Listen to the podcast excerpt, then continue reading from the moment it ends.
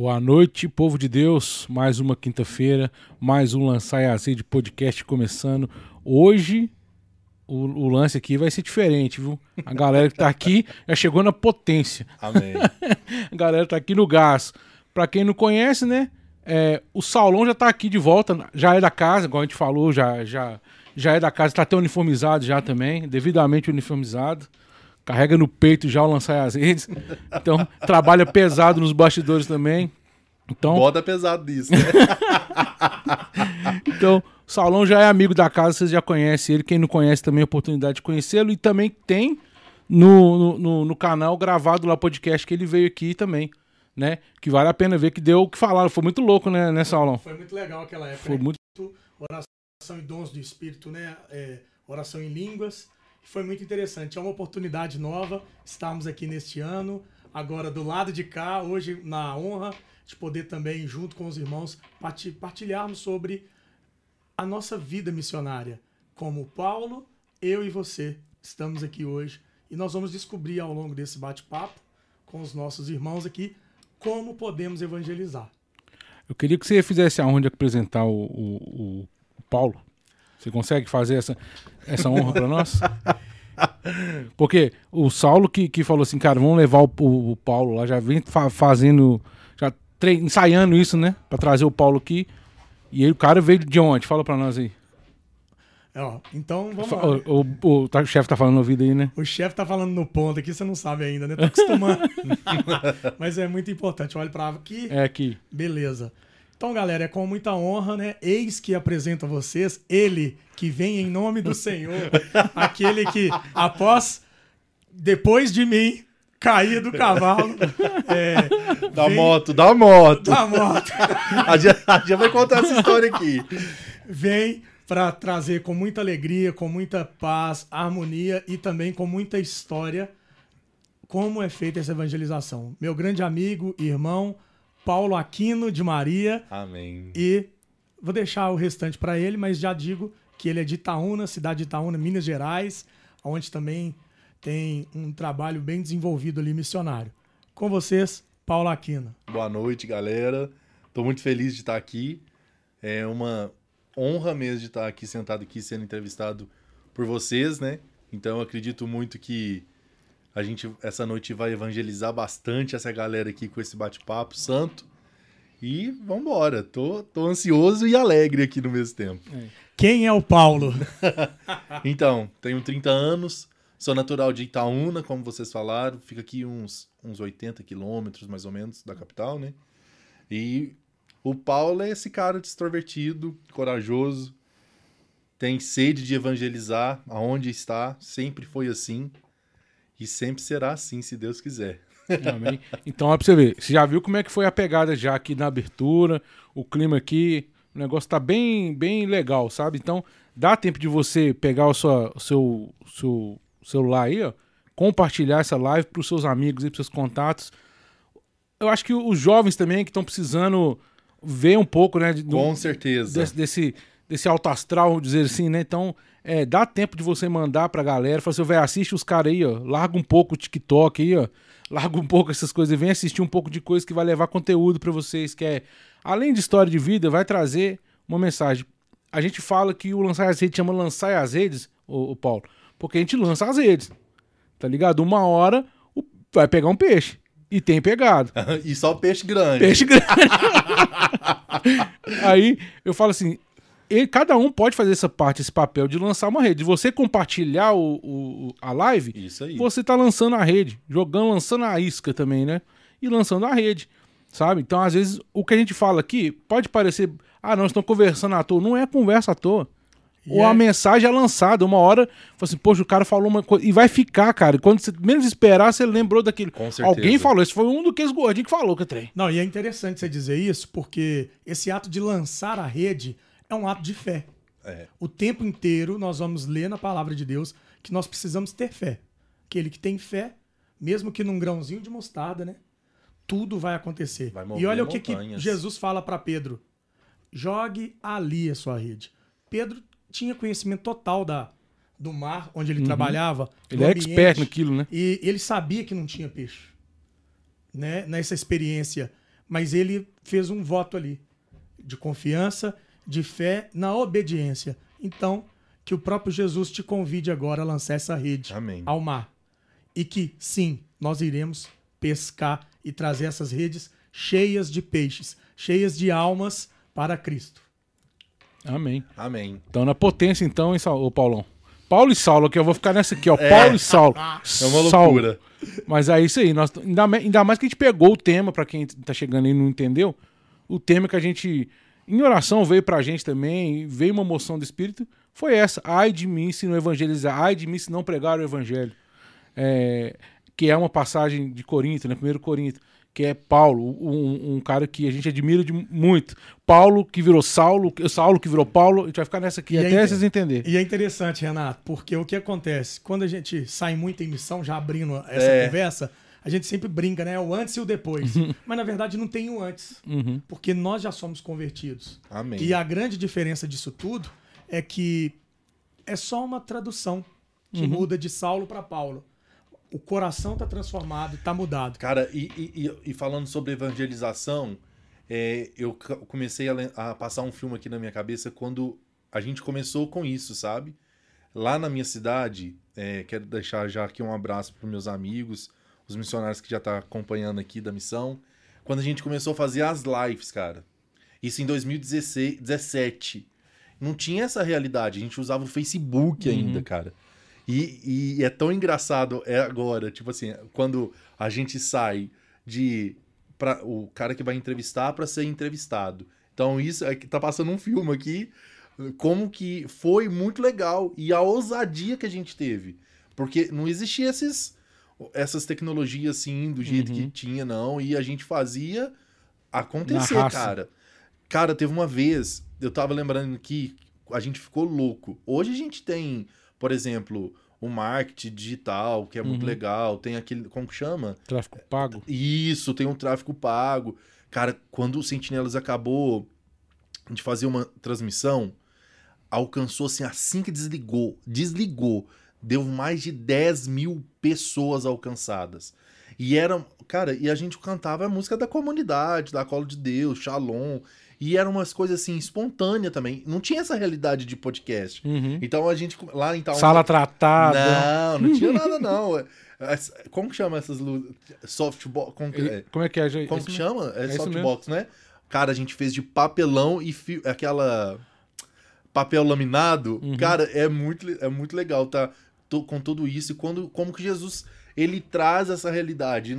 Quando ele faz algo, igual o Saulo falou, Pedro ele era expert naquilo de pescador. Aí então ele deixa de ser pescador de peixe para ser pescador de almas. Então o que eu quero essa analogia, essas coisas assim, que por mais que você ali Pedro tava pescando os peixes e ele começou a pescar almas, ele passou por esse processo. Então, olha esse processo que eu tô vivendo hoje, Uhum. sabe, cara? E é muito legal. E, tipo assim, eu sou jovem, tenho 30 eu fiz 30 anos agora em janeiro, então ainda tô. É considerado ainda É, jovem ainda. juventude acumulada. Então vamos direto ao assunto, porque o Paulo costuma pular muitas coisas. Quem é o Paulo?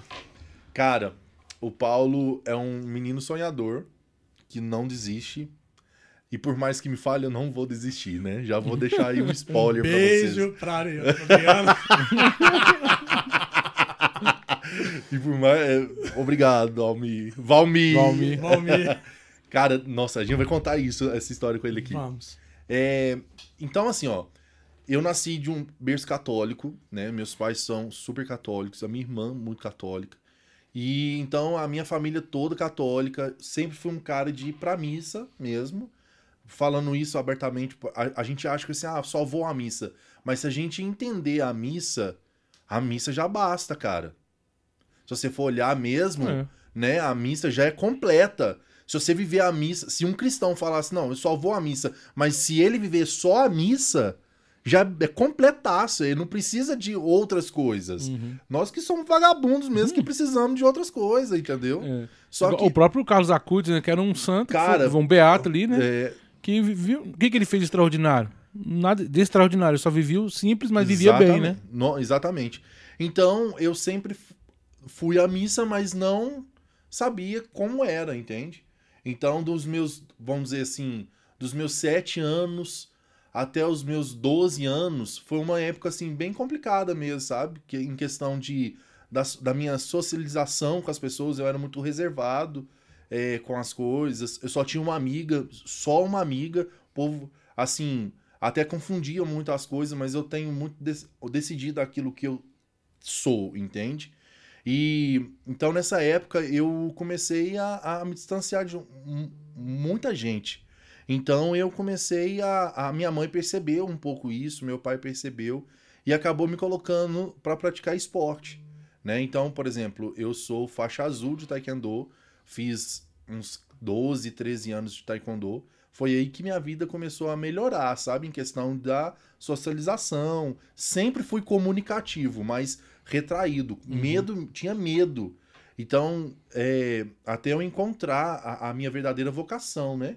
Então a gente passa por esse caminho. É, hoje eu, eu trabalhei em escola, né? Sou formado em educação física, eu vou contar isso uhum. também. É, então eu fiquei assim dentro do taekwondo, aprendi muito. A minha disciplina é de um lutador, então eu sou disciplinado, mas também sou alegre, não sou, sou jovem, uhum. não, perco essa essência dentro de mim, né? Então eu só que eu afastei muito da igreja. Eu tive esse hiato, né? O é... famoso hiato que muitos passam. Cara, afastei, não ia muito à missa, ia quase obrigado, sabe? Meu pai minha mãe ficavam brigando muito. E eu, como eu fui, sou muito comunicativo, eu tenho vários colegas, sabe? Tipo assim, de todos os tipos, de todos os estilos, de todas as tribos, de todas as religiões. E isso vai me mostrando aquela certeza que eu estou no caminho certo, né? Então eu comecei a envolver com. Não, não, não vendi drogas, nada de tráfico, senão, mas envolver com as, esse tipo de pessoas, sabe? E comecei a ver a minha vida é, nesse meio, assim, sendo uma vida desgraçada mesmo, sem, sem graça. E nada que eu queria dava certo. E graças a Deus o meu pai tá aqui assistindo, quero mandar um abraço para ele. O meu pai, ele, meu pai e a minha mãe sempre foi pais assim muito presente, muito prestativo, mas jovem você já sabe, né, que custa escutar os pais, aquele trem todo. Meu pai sempre no pé, sempre aconselhando, mas a gente quase não dá infelizmente, escuta, né? Não, não dá ouvidos para aquilo que seu pai fala, mas graças a Deus isso mudou. Então foi no ano de 2012 que eu tive um convite para participar da Semana da Juventude na minha cidade, que foi o meu despertar, sabe? Foi uma semana que eu entrei, cara, eu lembro direitinho disso. Eu entrei assim, a galera tudo pulando. Você conhece, né, a Cola de Deus. Então Sim. a Cola de Deus é aquela loucura. Ah, foi enquanto a Cola de Deus. Não, ah, não. Tá. É uma comunidade da minha cidade que chama Comunidade Católica Dom. Uhum. O fundador chama Paulo também. Fantástico. E aí, eu cheguei lá, aquele povo tudo pulando, Saulo. Passar fogo em mim agora. e eu tô assim, gente do céu, que, que, que é isso? Que povo louco. E eu com o Helder, um amigo meu, você, Helder, eu quero ir embora. Quero ficar aqui, não. Não, você vai ficar. E, a, e eu tenho uma, um carinho muito grande por uma mulher que chama Tia Gil, a gente chama ela de Tia Gil. E a Tia Gil, não, você vai ficar, você vai ficar, porque Deus quer você aqui. Você, que Deus quer eu aqui? Deus nem sabe que eu existo, que não sei o que. Não, que você vai ficar. Isso foi numa terça, aí na quarta-feira foi um momento mariano, cara. Eu sou um cara que sou mariano roxo, sabe? E sempre tive a Virgem Maria, assim, como mãe mesmo, mesmo afastado um pouco da igreja que eu estava, eu sempre tive essa consciência de que a Virgem Maria ela era algo a mais na minha vida. Aproveitando que você está falando da Tia Gil, ela tá online. Pode. Tá mesmo? Mandar um Ei, Tia Gil. Aí, aproveita e fala pro pessoal mandar aí. Daqui a pouco o Saulão vai dar uma passada no chat aí. Vou passar Beleza? depois o chat aqui pra galera. Mandar pergunta, é, manda, mandar testemunho, qualquer coisa. Ah, eu conheço o Paulo, conheço o Saulo, conheço sei quem. Cara, vai mandando mesmo aí o pessoal aí. Pode mandar pergunta, né? Pode mandar pergunta. Ó, oh, Padre Silvano. Padre Silvano tem um sacerdote na nossa... Cara, ó, sua bênção, padre. Sua bênção, padre. Sua bênção, padre. Vai chegar você aqui também, viu, padre? Então... e aí, é... então nesse, nessa quarta-feira eu senti algo estranho, cara. Foi um, um, uma experiência extraordinária que eu tive com a Virgem Maria. Eu senti real ela assim perto de mim e colocar umas palavras dentro do meu coração. A gente fala isso, o pessoal acha que A gente é louco. Eu e o Saulão tava conversando sobre isso. Como o povo antigo, né? Vamos dizer assim, Davi, que do Antigo Testamento, Antigo Testamento é, ouvia a voz de Deus, né? Claro, assim. Uhum. E quando a gente hoje a gente escuta a voz dele, a gente será que é mesmo Deus? Será que é ele que tá falando mesmo? Tia Gil tá falando que no dia você chorou muito. Você cortou isso aqui no É, pulou. Ô, Tia Gil, essas falar. coisas a gente não conta. e aí, eu tive essa experiência. Quando é assim, Saulão, é que esse cara que até salta catar no nariz. Ah, nossa! No chão. Nossa, aí foi. Eu tive essa experiência com a Virgem Maria já e fui embora pra casa estranho, cara. Estranho, um sentimento que eu não sei te explicar até hoje. Não sei. E, depois, e voltei na quinta e na sexta era a adoração, cara. Eu nunca vivi assim. Hoje eu já vivi, graças a Deus, várias adorações fantásticas, de mover de Deus mesmo, sabe? E foi muito bom, mas a primeira vez a gente nunca esquece, É, né? Marca. né? É, então eu já. Foi uma adoração que eu tive uma experiência com Jesus e colocando tudo aquilo. Aí você tinha quantos anos? Cara, acho. Dois, ah, não sei fazer. Vou ter que fazer as 2012? contas. Mais É, ou menos, só pra gente poder. Uns 2012, 17. pô. É. 17, 17. Deze- 10 anos atrás. É, você dez- tá louco? É, 20. É, 20 anos então. 10 anos. 19. É, 19 anos, por aí, mais ou menos. E é uma idade, cara, que nessa essa idade a gente fica confuso de saber É. o que, que você quer, né? Porque aí vem, sai do terceiro ano. Porque eu tive essa realidade, cara, do Taekwondo de ser faixa colorida e tendo patrocinadores Uhum. saca?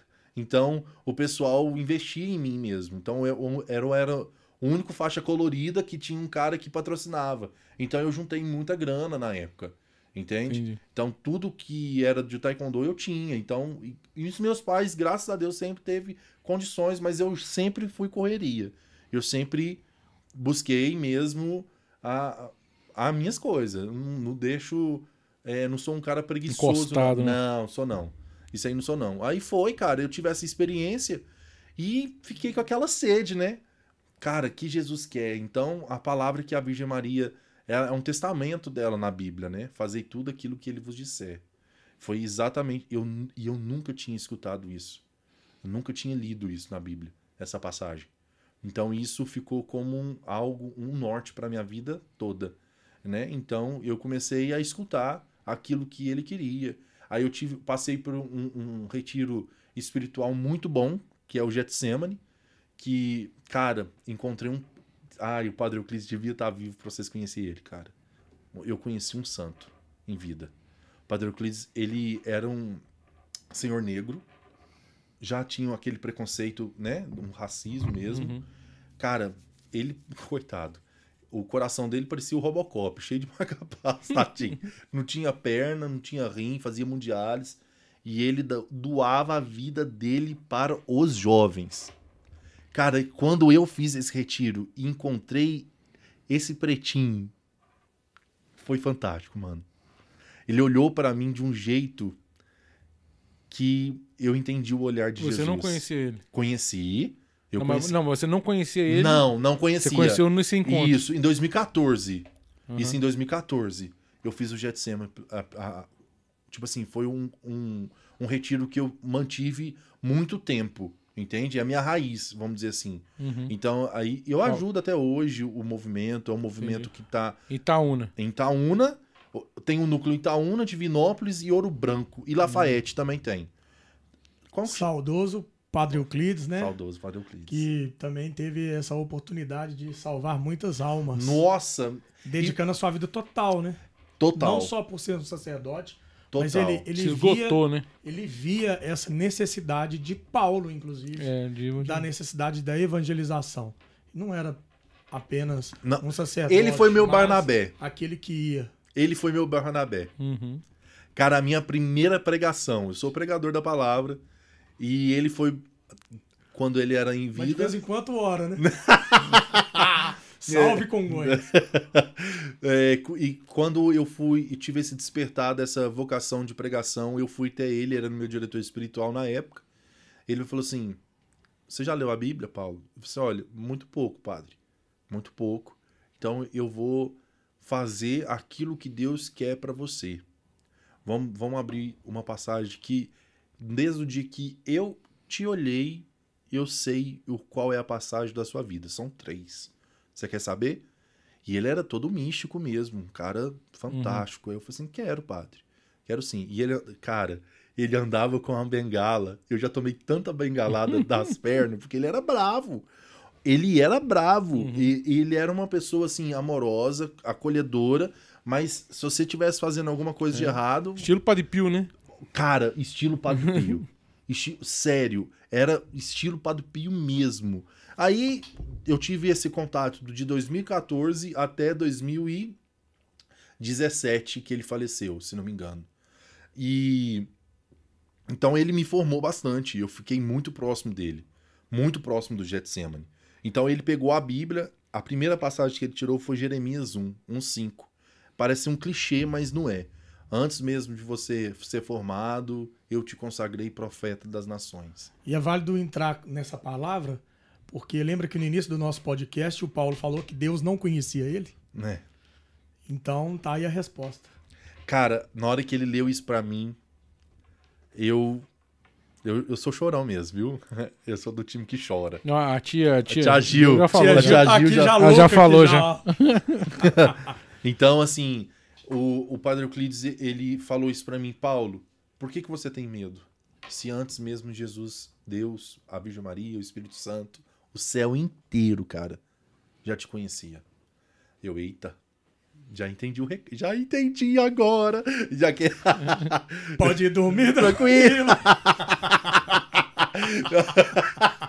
Foi exatamente essa. Pode dormir tranquilo. Quando você acordar, vai ter surpresa. E a outra foi do filho pródigo, né? Por toda essa trajetória minha de volta para casa da igreja, para volta da, de casa. E a outra foi esse evangelho mesmo. Cara, e ele não sabia dessa história com a Virgem Maria. Não sabia, mano. Ele não sabia. E, quando ele falou, as pernas ah, bambiou? Tudo, já repousei. Pô, em, em, em, e como chama? Fetal, aquele negócio assim que é, todo mundo fala assim. Fetal. É, já tá repousando fetal, vamos rezar. tá sofrendo, deixa ele, deixa ele. e aí, cara, eu comecei a pregar, né? E a, essa música Abraço de Pai, e por mais que me falem, não vou desistir, entrou na minha vida. Comecei a fazer faculdade de educação física. Cara, em, na Semana da Juventude de 2000 15, eu recebi um chamado para ir para Canção Nova. Não lembro quem era a pregadora. Não lembro. Era uma mulher. E ela falou que em três pessoas que tinham um chamado especial. Ela foi em mim mais dois jovens. E depois, no final, ela me chamou para conversar. A gente começou a trocar ideia. Ela, vamos fazer uma experiência. Cara, não... lá na minha cidade, é uma cidade não tão. Ah, 100 mil é pequeno? É? Ah, ah, não. Depende, né? Ah, eu não acho. Se você for assim... comparar com é, 7 mil pessoas, uma cidadezinha. É, então, assim, é uma cidade. A cidade não é tão pequena, sabe? Uhum. Então, ela olhar para mim e ficar falando, sabe? Cara, uhum. meu Deus, eu vou te falar a verdade. Eu fico espantado com as coisas que Jesus faz comigo. Né? Aí ela foi, chamou, começou a conversar. Olha, é, vamos fazer uma experiência. Eu falei assim: ah, vou conversar com a minha mãe. Eu, cara, que lá em casa a gente é tudo assim. A gente conversa um com o outro muito abertamente. O meu pai é mais fechado. Mas a minha mãe, nossa senhora, ela não cala a boca. minha mãe fala mesmo, ela habla. e aí ela chegou, ela falou assim: olha, é, eu te entendo, aceito, mas você só sai da minha casa com uma faculdade. Porque eu acredito naquilo que Deus tem para você, mas eu, como mãe, eu não posso deixar você não é sair. É doido, doido é, demais, né? É. Não posso deixar você sair sem uma faculdade. Aí. faculdade é. Aí eu comecei, fiz a educação física, que eu, era uma área real que eu vi que eu poderia evangelizar, né, cara? Porque a galera ama educação física. Ama mesmo. E eu, eu trabalhei só em escola porreta, cara. Você não... Aí você fala de evangelizar na escola. Na, na escola. escola. Eu, e, então já tinha essa, esse pezinho, entende? 2014, 15. Cara, eu matava a aula para rezar terço. Vocês não têm noção disso. Olha, a gente vai criando uma maturidade espiritual, uma maturidade. Você vai vendo, gente, não mata a aula. Mesmo se fosse para rezar terço, não faz isso. Então eu comecei para faculdade e meio revoltado, né? Porque ah, minha mãe já não, não quer deixar eu viver aquilo que Deus coloca no meu coração. E, e cara, não, não desiste, não, que não sei o quê. Aí chegava na segunda-feira, aquela aula de. Por... Cara, a educação física tem uma, uma negócio de português. Eu não esqueci agora o nome. Só sei que é, tipo, regras de português. Aquilo ali é um. Não é de Deus. Na, na segunda-feira braba, e tinha um horário, o primeiro horário é ela, sexta-feira era de novo. E eu falei assim: não, a professora é ótima. Mas eu falei assim: não, não quero isso, não. Dei ver. E, e a galera começou a me chamar pra, pra rezar terço, porque viu que tinha algo diferente em mim. Isso na, na faculdade. Na faculdade, não, fora da faculdade. Mas na faculdade não? Na faculdade não. Aí eles começaram a ter uns encontros lá, mas eu não participava. Porque na hora que eles estavam, eu tava na casa dos outros rezando terço. E a gente começou. Eu e... sempre voltado Maria mesmo, né? Sempre, cara. Sempre, sempre, sempre, sempre. A minha primeira pregação foi sobre a Virgem Maria. E, eu, e, e assim, foi uma coisa de, real, de louco. E no, o Padre Euclides, eh, quando eu tava. Eu, eu, sou muito acelerado, né? Se estiver muito acelerado, vocês falam. Não, Paulo, tá ah, pulando no assunto, vocês podem falar. Não, tá tranquilo. e o Padre Euclides, ele mesmo falou: a Virgem Maria que te escolheu, Paulo. Eu tenho certeza disso. Hoje eu sou consagrado, a minha missão é consagrada à, à Virgem de Guadalupe. Eu escolhi ela para uhum. isso, essa nomeação. Porque se você for conversar com um protestante hoje, ele vai. O protestante hoje, cara, ele sabe quem é a Virgem Maria. Ele tá entendendo, tá entendendo. que para acontecer as profecias, a Virgem Maria tem que estar tá dentro. Sem ela não vai ter Pentecostes, uhum. sem ela não vai ter nada. Então eles estão entendendo. Então, só que eles não aceitam os dogmas, eles não aceitam quem é ela. E a Virgem de Guadalupe, ela se você for olhar, é uma nomeação que tem estudo. Ela é. deixou algo, é, ela deixou algo para nós. Uhum.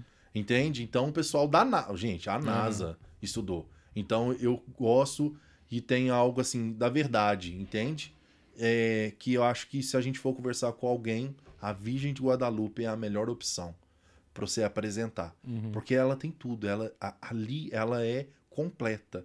Se você for olhar o manto dela, tem uma música no manto. O pé. Cara, isso é interessante para Colo de Deus. Eu acho que eu nunca conversei sobre isso, nunca falei isso.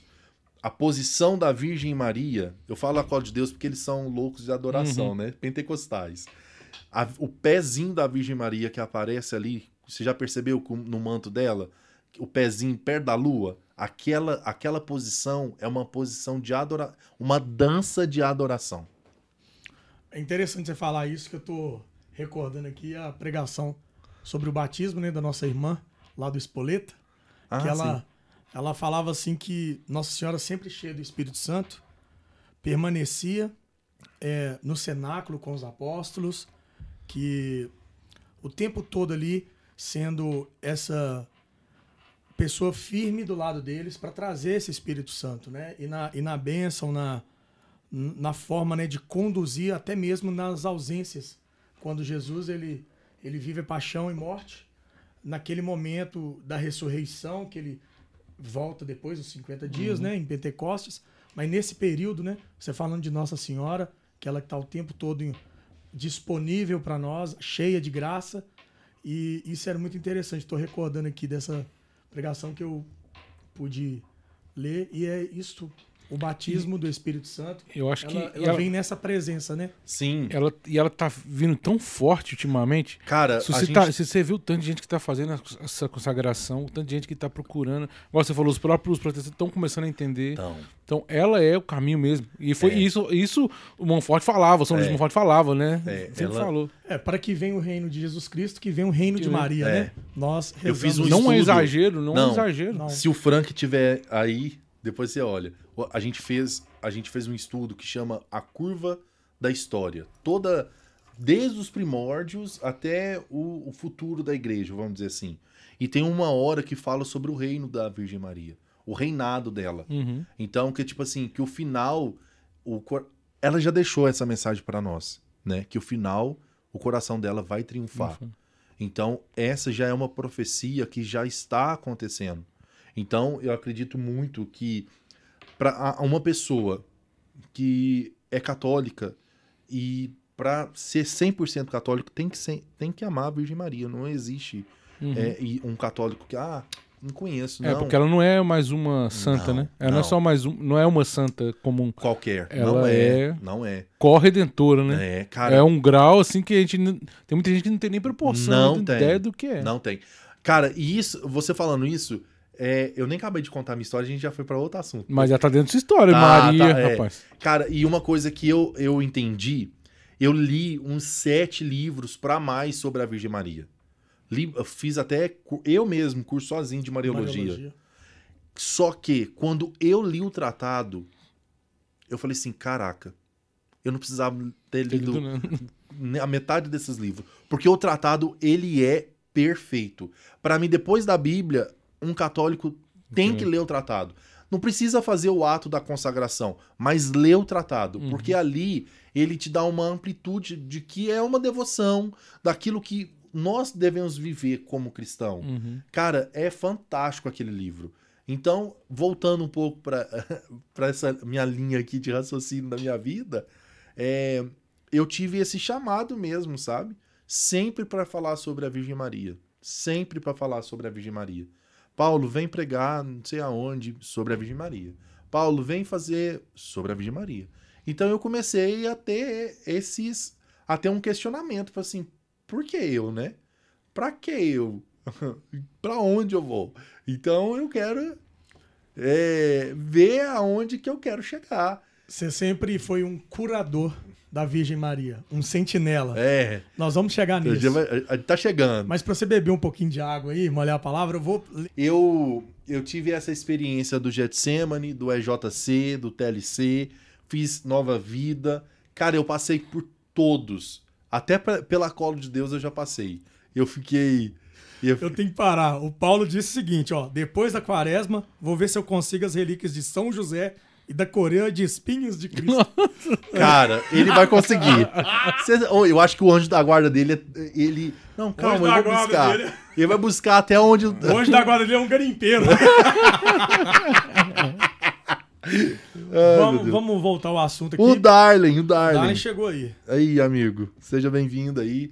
Vamos, vamos compartilhar também, né, galera? É, dá, dá pra também. lançar a rede aí, pô. Não, e segue também. Não adianta só você estar aqui assistindo a gente. É, tem não. uma galera chegando nova aí, ó. Já, já segue o canal aí. É, já segue o canal. Assiste aí. lá depois a live do, do Saulo aí, ó. Quem, quem... Queima de novo. Queima de novo. Foi, foi polêmica E aqui, ó, Foi. E vamos, e vamos lembrar. Os cortes, os cortes rendeu muita os coisa. cortes rendeu, você tá louco.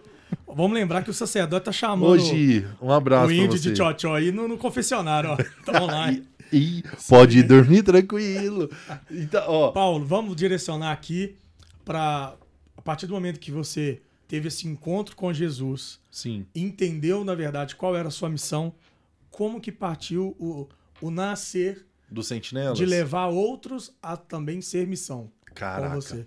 Então, eu. Aí. Essa história é muito engraçada. Aí o padre faleceu, né? Não O- é engraçado ele ter falecido. É, calma. É, é, foi muito Se não, engraçado. vão cortar o vídeo aí, vão postar isso aí Porque em o Itaúna. padre, o padre, ele sempre me defendeu, cara. Porque eu era custoso. Cara, eu, eu sou Paulo, né? Então Hum. eu sou. Hoje eu sou o denunciador dos pecadores. E aquele cara que persegue o pecado mesmo. Ó, você tá em pecado, sai daqui. Blau. Então eu sou assim. Eu não. Eu aprendi uma. Hoje, com a Virgem Maria, uma coisa que eu não tinha aprendido era o silêncio dela. Mas ah, todo mundo acha que a Virgem Maria ela é calada. E não é, né, cara? As palavras. A Virgem Maria ela é direta. Ela fala coisas direto. Objetiva. É isso, objetiva. Ela não fica de muita falação. E eu era de uma pessoa de muita falação, né? Aí, beleza. Eles começavam a me- chamar pra pregar, começou, ah, o Paulo do Jet, o Paulo do Jet. Só que eu percebi que aquilo, o Jet Semane, não era o meu carisma. Entende? Eu me identifico, é a minha raiz, foi lá que me formaram. base, né? Isso.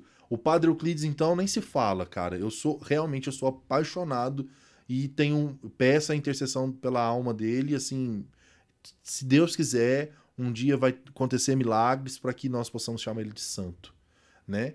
Porque ele doou a vida, cara. Ele doou a vida pel- pelos jovens. Ele doou a vida mesmo, mesmo. Eu não, cara, eu nunca conheci uma pessoa assim que doasse a vida pelo um jovem. E eu comecei a aprender com isso com ele, né? Ter esse carinho pelos jovens, apesar de ser jovem, né? Uhum. Então, olhar pros, pro, pelo meu próximo, falar assim, não, eu não posso deixar esse cara viver do jeito que ele tá vivendo, eu tenho que fazer alguma coisa. Então, é, veio o falecimento do padre, e nessa meio tempo, é, eu fiquei expulso do Getsemane. Eu fui expulso por um, um antigo cara que fazia parte, hoje não faz, graças a Deus, que é um herege, acredito eu. Eu, eu falo mesmo. E aqui tá pro Brasil todo. Eu vi aqui que já pedi pra você mandar um abraço pros hereges. então, assim, eu é, é, comecei a, a, a falar assim: não, o Padre Euclides não quer uma coisa dessa. Então, eu não, não concordo. Aí o, o Sentinelas nasceu, né? Foi numa pregação que eu fui em Divinópolis. E quando eu tava voltando, eu falei assim: cara, quem eu sou eu? Eu preciso de um lugar. Porque, por exemplo, todo pregador. Eu olhava para os pregadores, Moisés, ele tem a comunidade dele né? O Padre Jonas, Canção Nova, o pessoal da Shalom. Eu sou muito ruim de nome, viu, Renato? Eu não tenho a Uhum. memória muito boa, não, para isso não. Então eu olhava para essas pessoas assim, ah, e eu, Paulo o quê? Só o Paulo? Não. Eu quero algo, Deus. É, tipo, ah, o Paulo da Renovação, É, que seja. assim, cara, algo não, Não, eu tô falando assim, é, é, é uma- alguma ligação sim, com alguma coisa. Isso, porque a- hoje a, referência, né? é, tipo assim, a, a, a maioria dos, prega- dos pregadores também vem da renovação Não, também, sim. né? Sim. A renovação é fantástica. Eu, eu tive uma experiência muito boa lá também. Tem, a- tem amigo pra tudo. E quando o padre morreu, eu comecei a ter esses conflitos internos e fui expulso. Mas eu fui retirado. Uhum. Assim, vai escutando. Aí quando eu fui em Divinópolis, preguei na volta. Quando eu tava voltando, é, cara, eu tive uma experiência de extraordinária. É, parece ser louca, mas é- acho que é a, é a primeira vez que eu tô contando. Eu não lembro se eu já contei isso. Eu contei pros meninos na formação dos sentinelas. Eu tive uma experiência de purgatório. Cara, eu tava vindo sozinho de Divinópolis na rodovia. Pa- Cara, pra nós aqui parecia dois segundos, mas pra onde a minha mente, sei lá, pra on- minha alma, eu vi, Uhum. demorou uma eternidade, cara. Eu vi almas de jovens no purgatório. Cara, e naquele momento eu comecei a. a- quando eu voltei em si, o meu carro tava indo pra uma ribanceira que tem. Você tava sozinho? Tava sozinho. Eu parei o carro e comecei a chorar, cara. A chorar, mas a chorar muito. Falei assim, meu Deus, eu preciso fazer alguma coisa. Eu não posso ficar assim. E não, não posso, não posso, não posso, não posso. E demorei um, po um pouquinho para chegar em casa. Quando eu cheguei em casa, e nessa época eu já estava fazendo faculdade, já estava nesse meio do- dos jovens, das escolas, isso eu conto agora também. E tava, tava uma loucura a minha vida. Uma loucura, assim. E, e quando eu não. Uma coisa que eu não tenho muito costume é rezar para dormir. É tipo assim, ah, vou fazer uma oração para dormir. Puf, não, não consigo. A minha oração, ela é, sabe, longa, não durmo assim Uhum. fácil. E nesse dia eu rezei uma Ave Maria, cara. Nesse mesmo dia que aconteceu essa experiência comigo, eu rezei uma Ave Maria e dormi. Do- Cara, e, e eu, o Saulo, a gente conversa a madrugada praticamente toda, eu não durmo fácil. Eu apaguei. No outro Você é dia- músico também? não, quem dera. Hum. Já tentei, não consegui não. e quando eu acordei, eu tinha uma certeza do meu coração que tinha algo, alguém me, alguém me visitou. Quem? Aí eu perguntei, mas você entrou no meu quarto? Ela, não, você tá ficando louco? Pra que, que eu entro no seu quarto? E eu tenho uma imagem de Nossa Senhora de Fátima, grande assim. Sabe quando você olha para assim, você olha fala assim, "Ah, eu conheço, eu não sei, já te vi em algum lugar. Eu olhei pra ela assim. É, eu entendi quem veio. Veio assim na minha cabeça do nada, Sentinelas de Maria. Do nada. Do nada, do nada. E eu fui pesquisar na internet, né? Porque hoje, hoje é mais difícil, porque qualquer coisa. Por exemplo, vocês têm lançar as redes. Aí o pessoal, É. ah, gostei desse nome. Vou colocar redes as lançadas. E o pessoal começa. Não é essa? É, é isso aí. E eu comecei a pesquisar. Quando eu, pesqui... Quando eu achei, eu achei um terço desativado mais de 10 anos atrás. Tava lá, Sentinela. Nós somos, a missão chama Sentinelas de Maria. Lá tava Sentinela da Maria. Alguma coisa assim diferente. Falei assim, ah, então tá desativado, não tem ninguém mexendo nisso, né? E eu tenho muita afinidade com um amigo meu, Juninho, que é designer. Cara, fantástico ele também. Eu tenho muitos amigos eh, fantásticos de designer, muito mesmo. Lucas, Cauã, nossa, Sa- eh, Samuel, teve uma galera aí que, que É o teve. que faz a- as coisas da- do, do, do- Instagram? Também. Da, do- da missão? Isso. É, É muito doido o Instagram da missão. Pra quem não, quem não conhece, tem que ir lá. É, aí, cara, aí eu, eu conversei com o Juninho. Aí eu falei assim, Juninho, é, eu tive um sonho que eu queria evangelizar nas redes sociais.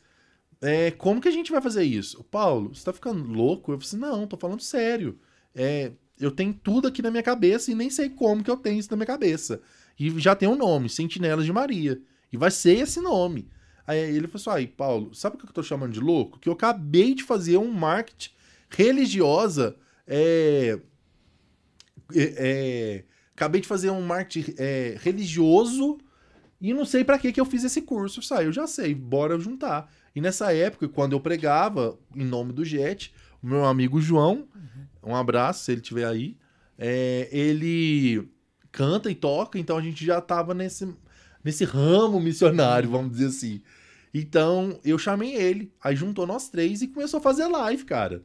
A gente começou através das lives, e o Juninho desenha muito bem. Aí ele fez um desenho, tem- acho que não vai pegar muito bem. Eu tenho o, o Clidinho tatuado, foi uma loucura que eu fiz. e esse que é uma, um cartoon, né, do, do Padre Euclides. Então, Ah, é, Como é que chama? Clidinho? é Clidinho. Ah, tem ele lá. Tem, Ah, tem, vi. tem. Procura aí, Clidinho. E aí, é, o Clidinho nasceu e o padre já tinha falecido. O padre faleceu semanas depois do nascimento. Eu confundi aqui as bolas. É, sério, o padre faleceu semanas depois que o Sentinelas foi criado. Porque a gente fez um roteiro que a gente ia colocar o padre para fazer live com a gente. Tava, eu lembro direitinho da primeira reunião que a gente fez isso mesmo. Aí o padre morreu, o Juninho fez essa homenagem, Sentinelas bombou nas redes sociais. Essa imagem aqui, ela chegou, cara, ela chegou no Japão. É, A gente a- a- hoje é Uhum. qualquer lugar, É né? fácil. Mas naquele, naquela época, isso não era. Não era comum. Então, tipo assim, começou a todo mundo. a- e, e a arte é do Luciano, Sim. né? E ele emprestou essa arte pro Juninho redesenhar como se fosse o Cledinho, né? Então bombou. Aí foi por aí que foi essa briga do, do Getsemane, que o Paulo teve que sair, que eles começaram a comercializar e não podia comercializar, porque o Luciano não tinha dado esses direitos para nós.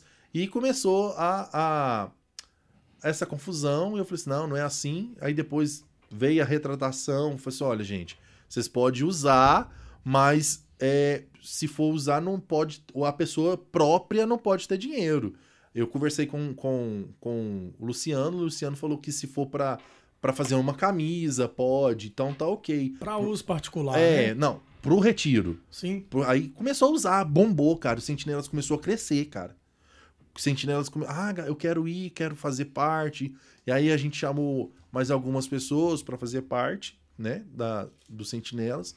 E aí a gente fez a nossa primeira, o primeiro evento nosso, chama Tardezinha de Maria. Cara, bombou o trem. Vai ter agora, né? No final do ano vai ter outro, se Deus quiser. Ah, é final do ano? É, todo final do ano. O ano passado, Então, os seus encontros é só uma vez no ano. esse sim, Ah, esse sim. É, esse sim, a tardezinha é o ápice nosso. É como se fosse o geração, Para colo de Deus. é, pra colo de Deus. Então, ó que chique, ó. Toma aí. ó. Aí sim, hein? Agora que chegou a partilha do pão. E então, tipo assim, começou a ter. é, é, é, Eu me perdi aqui agora. É, Ele o, tá falando o de comercializar. Sentinelas é o, é o Retiro Master. Ah, da tardezinha, sim. Aí, beleza. Aí a gente começou a fazer essa edição. Nessa primeira edição foi em 2017, se não me engano. 17. Em 2018, é, a gente ainda tava fazendo é, só live. Eu falo só porque hoje a gente tem outros trabalhos, Uhum, entende? sim, presencial, né? É, isso. E então começou a fazer é, essa realidade. Eu conheci a Colo de Deus, a Colo de Deus em 2013, só que só com música. Eu não tinha é lá em Taúna, eu acho que eu comecei a falar isso e não terminei. A gente não tem, não não tinha, pelo menos eu tento, né, agora. é, essa realidade de comunidade. Hoje nós temos a comunidade Dom, Recanto do Espírito Santo, do Padre Christian. Uhum. Então, é, hoje a gente tem essa realidade, mas há um tempo atrás não tinha. A gente não era muito bem educado, entende? Na- nessa nessa Uhum. realidade das novas comunidades. Hoje não, já mudou, graças a Deus. E tá mudando mais ainda. Então, a, eu conheci a Colo de Deus, fui pra Colo de Deus, eu fui, fiquei lá três, três anos nessa aula, onde eu conheci o Saulo. Então, minha vida começou a ter essa proporção. Então, tipo assim, é muita informação pra muito pouco, Pouco tempo, tempo, é, entende? Muito então, rápido. é, então tá vendo que pode estar assim, nossa, mas o Paulo tá falando só da vida dele, mas Não, não, mas a sua vida é o testemunho, né? É. Assim vai dizer Jesus, né? Vai, prega o evangelho com o seu testemunho. E Não. Paulo fez isso. Cara, então eu comecei a, a estudar mesmo um pouco mais é, sobre a fé católica, estudar mais sobre a Virgem Maria. A comunidade, ela. Cara, eu, fa- eu- eu- lá eu falo que eu sou terceiro elo, sou realmente amigo da Colo de Deus. A Colo de Deus, ela olhou pra mim e fez uma potência no meu coração, na minha vocação. Então, eu converso, eu converso muito com o Guilherme, que é presidente, né? Moderador da obra. moderador. O Natan é muito meu amigo. O Padre Silvano é vocacionado. Eu falo que eu, eu, pra, eu sem medo de errar, pra mim a, a Cola de Deus tem um papel fundamental Cara, nesses de... últimos tempos. ah, você tá louco. Você Eu tá sem doido. medo de errar, eu falo É, isso. Eu também não tenho medo. Porque ela abriu portas para o jovem, Sim. assim, Escancaro, é, escancaradamente. É. escancaro. Tipo, ó, por exemplo, a gente tem a realidade da Shalom, que também tem, Tem, músicas... a pegada jovem, é, tem. Tem, mas não era igual. Por exemplo, a gente olha pra Cola de Deus e a gente vê aquele povo tudo vestido legal. Eu vejo. Cara, é muito, re- é muito legal que quando eu e o Saulo saímos em missão, a gente tá perto de Clara, de Erickson, do Guilherme, Natan. E a galera tá assim: Paulo, você conhece o Natan? Assim, cara, conheço. Tipo assim. Como se fosse o intocável das coisas, né? E eles têm um estilo. Não, eu quero me vestir como a Clara, que tem aqui não sei o quê. Uhum. Quero vestir como a Colo de Deus. A Colo de Deus, ela é real, cara. Ela é um, um- Tem uma influência muito grande. né? muito grande para todas as comunidades. Uhum. Hoje a Colo de Deus, graças a Deus, ela ela teve um, eu falo isso com propriedade, porque eu- quando eu tava dentro da comunidade, a comunidade não era grande, ela é inchada. A comunidade era inchada, entendeu? Então, eu acredito que assim, hoje a Colo de Deus é grande. Ela cresceu, ela amadureceu. Então, Uhum. e amigo fala e defende, né? Eu posso falar, mas os outros Não não, pode falar, podem. né? O padre Silvano tá te perguntando pra falar um pouco do carisma do sentinelas? sentinela. Vou chegar lá. Aí, é, foi essa. Quando eu fiz o vocacional da Colo de Deus, o Sentinelas já estava mais estruturado. Por quê? Porque eu estava vivendo essa realidade comunitária dentro da Colo de Deus. Só que chegou uma época da minha vida que eu percebi que eu não era membro, eu era amigo Uhum. e que eu tinha que cuidar dos meus. Então chegou em 2018, eu fui no bispo, cara, Dom José Carlos. Hoje ele é arcebispo. É, Um abraço pra ele mesmo. Nossa, eu amo ele, acolhedor demais. Cara, ele é outro olhar da igreja pra mim que eu falo que a Virgem Maria tem os prediletos e, e eu tenho, vou falar a verdade pra você. eu sou predileto dela. Desculpa, viu, Natan? Eu que sou.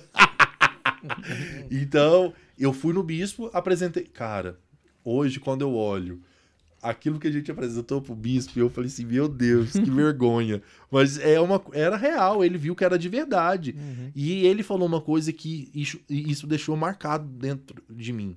Paulo, vocês são como a semente de. É, como que é aquela semente?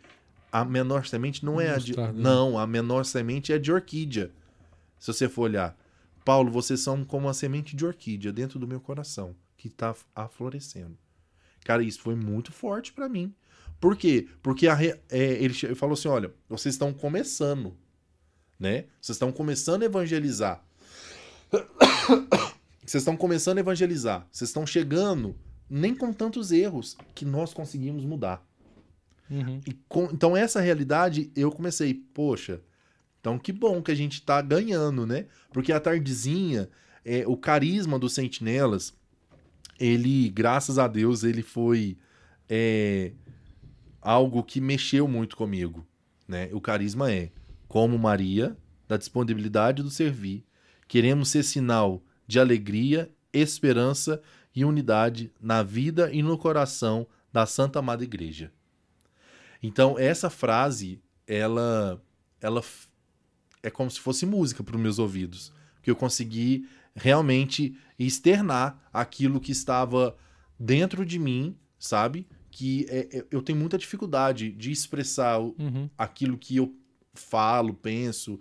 Que quando eu tô aqui falando, é como se o Espírito me tá aqui, o Espírito Santo tá me capacitando mesmo. Giovana tá mandando um abraço aí e também tá te lembrando, semente de orquídeas. É, semente de orquídeas. Aí veio. é, Então veio essa, esse mover do Espírito na minha vida. O bispo nos autorizou. É, mas é igual esse- essa questão do bispo aí é legal falar porque ele, ele não te janelou, né? Vamos falar Não. bem popularmente. Ele acolheu, né? É, porque Cara, Hoje ele tá em Montes Claros, né? Era um risco muito grande tomar uma janelada ali e se desmotivar. De verdade. Então Deus cuidou mesmo. Muito. Isso não, isso não deixou morrer, muito, né? muito. Porque na minha diocese, nós temos comunidades grandes. Uhum. Sacramento de amor. Eu falo assim, grande em questão de, de- do pessoal Estrutura, conhecer. Isso, estrutura. Sacramento de amor, Maria de Nazaré e outras comunidades que, é, por exemplo, Aliança de Misericórdia tá na minha diocese e eu não sabia. Pra você ter noção. Eu não sabia. Eu fiquei sabendo com aquela galera, ah, com o Sim. Rafael de Brito. Sim. Então, assim, e, e eu sou atrevido mesmo, cara. Ai de mim se eu não evangelizar. Esse tema foi real pra mim mesmo. Porque eu tenho isso pra, na minha vida. Que eu sou uma pessoa que agarra as oportunidades da vida. Porque eu fui assim. Quando o Padre Euclides olhou pra mim lá no começo, ele, ele foi o meu Barnabé. Então, ele me apresentou essa maravilha, essa riqueza que é a Igreja Católica. Então, quando o Sentinelas ele, ela, ele- ele veio para um tempo de uma necessidade do meu coração para eu ajudar o- outros jovens. Então, hoje, nós estamos estruturando toda a missão para uma futura comunidade, Tá. de Jesus. Hoje tem quantos anos a missão? Hoje nós tem seis anos. Seis Seis anos de missão. Então, por exemplo, é, em 2019 foi o ápice da missão, vamos dizer assim. Que a gente começou, a tardezinha começou a ter um público. O que é a Tadizinha? Pode falar? É pode? segredo? Não, pode falar. Mas não conta tudo, não. É, É, deixa- só porque deixa o Renato vai ter que ir lá É, pra isso que eu ia experimentar. falar, galera. Tem que- Não vou contar, não. A tardezinha é um encontro de jovens, aonde o nosso carisma, né? Que a gente serve com alegria, com unidade, que vem com. To... Eu, eu convido a maioria dos meus amigos, cara. Por isso que eu falo. E a tardezinha, eu falei, o ano passado teve, eu consegui colocar todas as pessoas que me ajudaram durante esses dois anos de pandemia. Porque eu quis desistir. Eu falei assim: não, isso aqui não é pra mim, eu quero ir embora, eu não quero ficar. Porque tá difícil. Uma pessoa que saía todo final de semana pra pregar, ficar dentro de casa, o que, que eu vou fazer? E aí eu comecei a entender aquilo que a gente fez no passado. Era aquilo que... É, O podcast é fruto disso também. é sabe? imagino. Eu, eu sei disso. Nasceu justamente por isso também. Então, assim, eu tive essa experiência, né? De de de estar dentro desse movimento, né? O que é, hoje é o Sentinelas, a, a missão apostólica Sentinelas de Maria. Já perdeu o que tá falando. Já, Já. perdi mesmo. Não, Ele tava ele é falando assim. da tardezinha só. Isso. Aí a. Cara, é é porque eu fui ler os comentários. Para de ler. Para Essa de- função é minha aqui. É, aí a, a, a tardezinha veio pra ter essa unidade. É onde derrama todo o nosso carisma.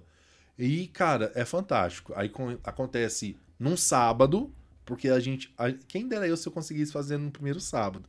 A gente ainda vai conseguir fazer no primeiro sábado. Uhum. Já aproveita e fala quem foram as pessoas do último tardezinho que foi feito ano É, passado. legal. Maravilhoso. Ah, cara. Nossa, a Mari Servi, o Geraldo Doidão. Vamos trazer ele Eu aqui. vi, eu vi ele. Cara, traz. Cara, eu Já amo me pediram Geraldo, ele aqui também. Geraldo Doidão. Eu preciso dessa ponte. Não, eu- Não, cara, a gente conhece. É, é- é meu irmão. Nossa. Quem foram as pessoas? Ó. como que foi preparado o último? Então, Só pra galera entender. Entender Isso, uma estrutura do, isso, do, do isso. retiro. Aí do- foi assim, ó. Tá bom, né? a- Depois eu como. O que que acontece? A tardezinha, ela é estruturada no seguinte forma. É cristocêntrica. O que que é isso? Cristo no meio de tudo. Então a adoração que nós fazemos, ela é cristocêntrica. Nós colocamos o Santíssimo no meio do evento. Tem que ser assim. E coloca o Santíssimo, tem o momento de Maria, o momento do Santíssimo. É como se fosse todo encontro que a gente sabe que tem. Mas é diferente, cara. É muito diferente. Tem uns detalhes surpresas É, aí. É, mas só quem vai. não. Não- Não, cara, sabe o que aconteceu o ano passado? Quem levou? A galera que você levou? É, ó, eu levei o Natan, a gente convidou o Natan pra pregar, o Geraldo Doidão pra. Cara, pra audiovisual, pra falar as coisas, ele é fantástico. Natan Colo de Deus. A Fraternidade e o Caminho, as irmãs, Caminho. a Colo de Deus, a Mari Servi, nós os Sentinelas, a comunidade Dom tava lá também. Cara, a diocese inteira, assim, eu falo Se diocese, movimentou, se né? movimentou e foi. Cidades, é, cidades que eu nunca ainda fui, Igor foi. Félix já foi. Igor Félix, abraço Igor, se ele estiver aí, grande amigo meu também, foi. Tava lá, Nathan? Eu tava. Eu tava, o Natan também. Natan também tava lá. Nossa, sério mesmo. E, e todo mundo gostou.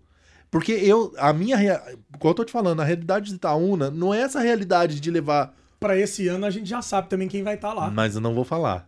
Mas vamos contar só uma. Não, Só uma. não, não, vamos ver. Ó, Galera, cê- comenta aí É. se eu posso falar quem vai estar lá, porque vai ser surpresa pra todo mundo. Ó, ah, ó, o Lucas. O Lucas tá aí. Tá aí, meu amigo Lucas. E o, o Lucas, ele também fez parte da, do Sentinelas. E o mais legal, que a galera que fez parte da missão, que fiz, ah, Paulo, eu não tenho carisma pra viver essa vida separada, e vi- se torna amigo. Então, por exemplo, eu tenho uma missão é, que eu tenho, tô sem violão, eu chamo alguém pra ir que fez parte, eles vão. Uhum. Ó, então eu quero aproveitar e falar pra você que tá assistindo essa, esse podcast, junto aqui com o Paulo do Sentinela de Maria, é, o Renato, tá o Jair ali dentro na produção, fazendo toda essa transmissão. Mas eu vou trazer pra você uma bomba aqui. Que a partir do momento que Deus fala conosco, a gente tem que fazer. Mas eu vou soltar um spoiler, porque o Paulo é meu irmão e eu tenho propriedade pra falar isso. Meu formador já ordenou aqui na, no- nos comentários e eu vou falar. Este ano, pra você que vai no Tardezinha de Maria, com Maria, vai ter um podcast ao vivo. Ai, Lançar as redes, vai estar presente lá pra fazer um podcast Eita Transmissão glória! ao vivo. ao vivo com a galera que tiver lá, hein? Eu topo, hein? Eu tô, Ah, eu eu tô afirmando aqui, Jair, se vira aí, vai também. Já ia acostumando com isso. Já vai acostumar. Pode Até lá já dá ir pra- com... Olha, cara, isso é novidade, isso é massa. Eu, É. eu topo, hein? Porque é tipo assim, ó, Ousado. é muito. Dá pra fazer. Dá. Dá Não, pra ir. e outra, a gente tá com uma ideia de fazer no Vale da Misericórdia, fazer nesse. Ó, você quer spoiler, eu já tô dando. Não, não, não fala mais não. É. Porque nós temos... Não, mas tudo bem. Já falou, agora... É, vamos ver, vamos ver. A gente tá em oração pra isso. Fazer o quê? Eu não entendi. É porque o Vale da Misericórdia, que o Paulo disse aí, é um lugar fantástico. Ah, é um espaço. É um É, espaço. não, é uma comunidade. Ah, uma A comunidade. comunidade católica Dom. Esse é o, espaço, é o espaço dela. Tá, é a entendi. casa de missão deles. Mas não fala dos convidados, não. É, não, os convidados Os eu não vou contar, convidados não. vai ficar- É, vamos Essa comunidade Dom é de Itaúna ou de É, de? Itaúna. Ah. De Itaúna. Nossa, e o lugar é maravilhoso.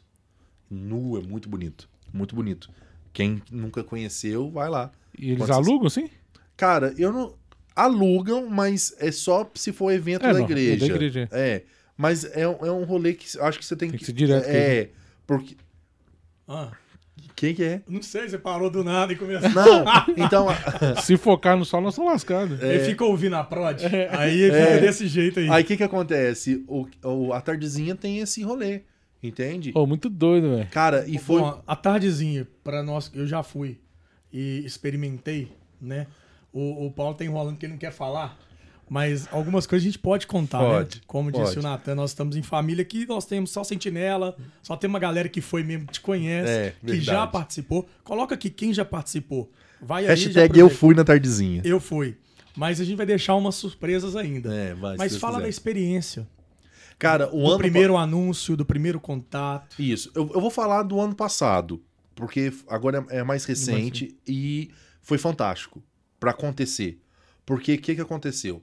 É, nesses dois anos de pandemia, a o Sentinelas é, tinha mais de 110 pessoas dentro da missão. Do nada, ficamos só 24 pessoas. Do nada. E dentro desses, eu fiquei perdido, cara, porque eu perdi muitas pessoas que me davam muito suporte, né? Fora os meus irmãos de comunidade, que eu falo, Saulo, Natan, padres. Uhum. é, então, tipo assim, eu fiquei perdido, porque eu falei assim, meu Deus, eu não dou conta de fazer isso sozinho. E, e comecei a, a, a, a falar assim, não, eu vou fazer. Eu vou fazer a tardezinha. Eu vou fazer a tardezinha. Aí a gente tem um grupão, né?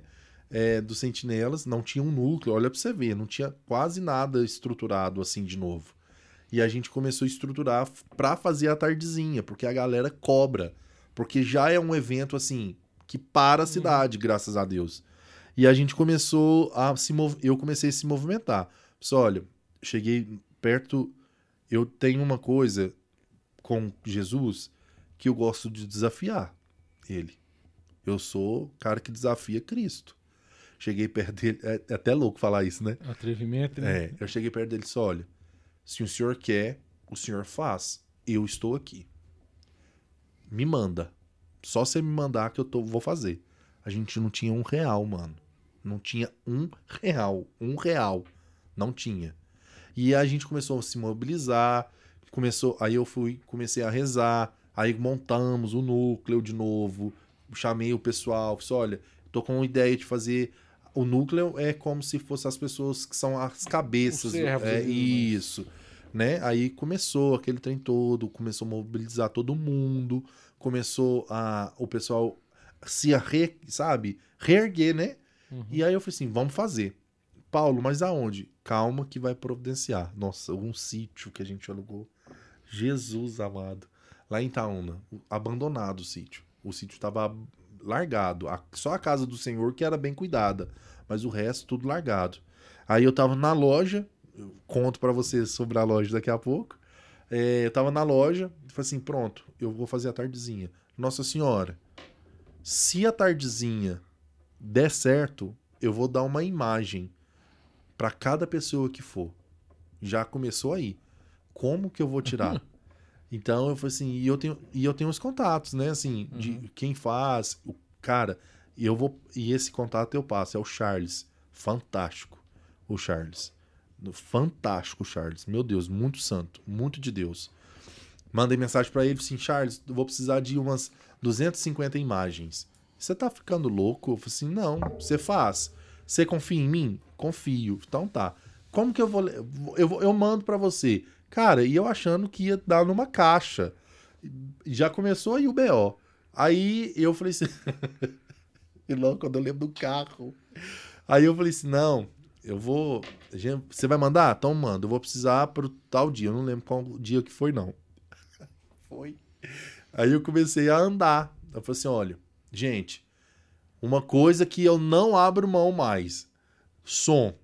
Equipe de som, essas coisas tem que ser. Por mais que a gente não, é, não vai fazer nada, a gente. O som tem que ser bom. Geraldo, o Geraldo doidão. Vou precisar do som aqui e tal. Você consegue? Pá. consigo, consigo sim. Aí eu, então, então beleza, então vamos fazer acontecer. E, e ele sempre cobra, porque a comunidade dele vive disso. Só que ele cobrou um preço simbólico, simbólico assim, justo. mesmo, justo. É, justo. Do material que ele tem, cara, que é de primeira. Então, beleza. Aí já foi. E eu vou falar o preço: dois mil conto. Pá. Não, tem que hablar. Aí eu Sem cabo. Aí. aí não, aí dois mil conto. Pá, o pessoal, Paulo, onde a gente vai arrumar? Gente, relaxa. Vai fazendo o que, você- o que eu já falei pra vocês fazer. Vamos buscar patrocinadores. vam- e a gente não faz nada. Tipo assim, a gente tem uma Copa de Futebol também que a gente fez para arrecadar o dinheiro da tardezinha, que é legal. O bispo amou essa ideia. A Copa de Todos os Santos, que chama. E a gente tinha arrecadado já, que a gente já tava com a ideia. E começou a- a- a- a essa movimentação. Cara, vou eu lá para Aparecido do Norte para buscar as imagens, porque as imagens ia fi- o frete ia ficar mais de mil e tantos reais, porque ia dar mais de 10 caixas de imagens. Não, vamos lá. E o Alexandre tava, o Alexandre que é da missão, né? Ele tava com um carro alugado, olha para você ver que providência. Assim, Paulo, vou com você. Então, eu falei assim, Alexandre, mas eu não tenho dinheiro agora para abastecer, não. Não, Paulo, a gente vai, é, vai conseguir. Então a gente foi para Aparecida e aconteceu um momento muito bonito lá também. O Pato Silvano ligou para mim, um abraço, Pato Silvano. Assim, Conta tudo não, só a moção. é. Ele falou assim, "Paulo, não, vou, eu vou contar. Eu, eu gosto Tem de que hablar. Vai hablar, Tem que hablar. vai deixa, hablar. deixa eu Vai hablar hablar. aqui. O Pato Silvano falou assim, olha, Paulo, todo, toda é, comunidade, toda missão tem um sinal, né? Que é um sacramental. Eu uso o meu, o Saulo usa, você tá usando um. Então a gente. é, ele falou assim: esse aí que você tá no peito, você vai entregar para Nossa Senhora Aparecida. Eu, Nossa Senhora. Cara, e isso para um fundador Uhum. que desenhou, que sabe. Que esse desenho aqui do sinal nosso foi o bispo que fez. Pra você ter noção. Uhum. A gente foi lá e ele desenhou bonitinho. Não, sentinelas, então tem que ser um tipo um escudo. É de Maria? Então, você já viu como que é Nossa Senhora das Graças? Então vamos pegar o M. Aí o, o, o Juninho que fez, né? Ele não, então um M e o S. E uma cruz. Então tá, é sentinelas de Maria com a cruz tal, bonitinho. Tudo bonitinho, que é trem todo. E eu tinha ganhado aquele sinal também. Tipo, foi uma providência aquele sinal.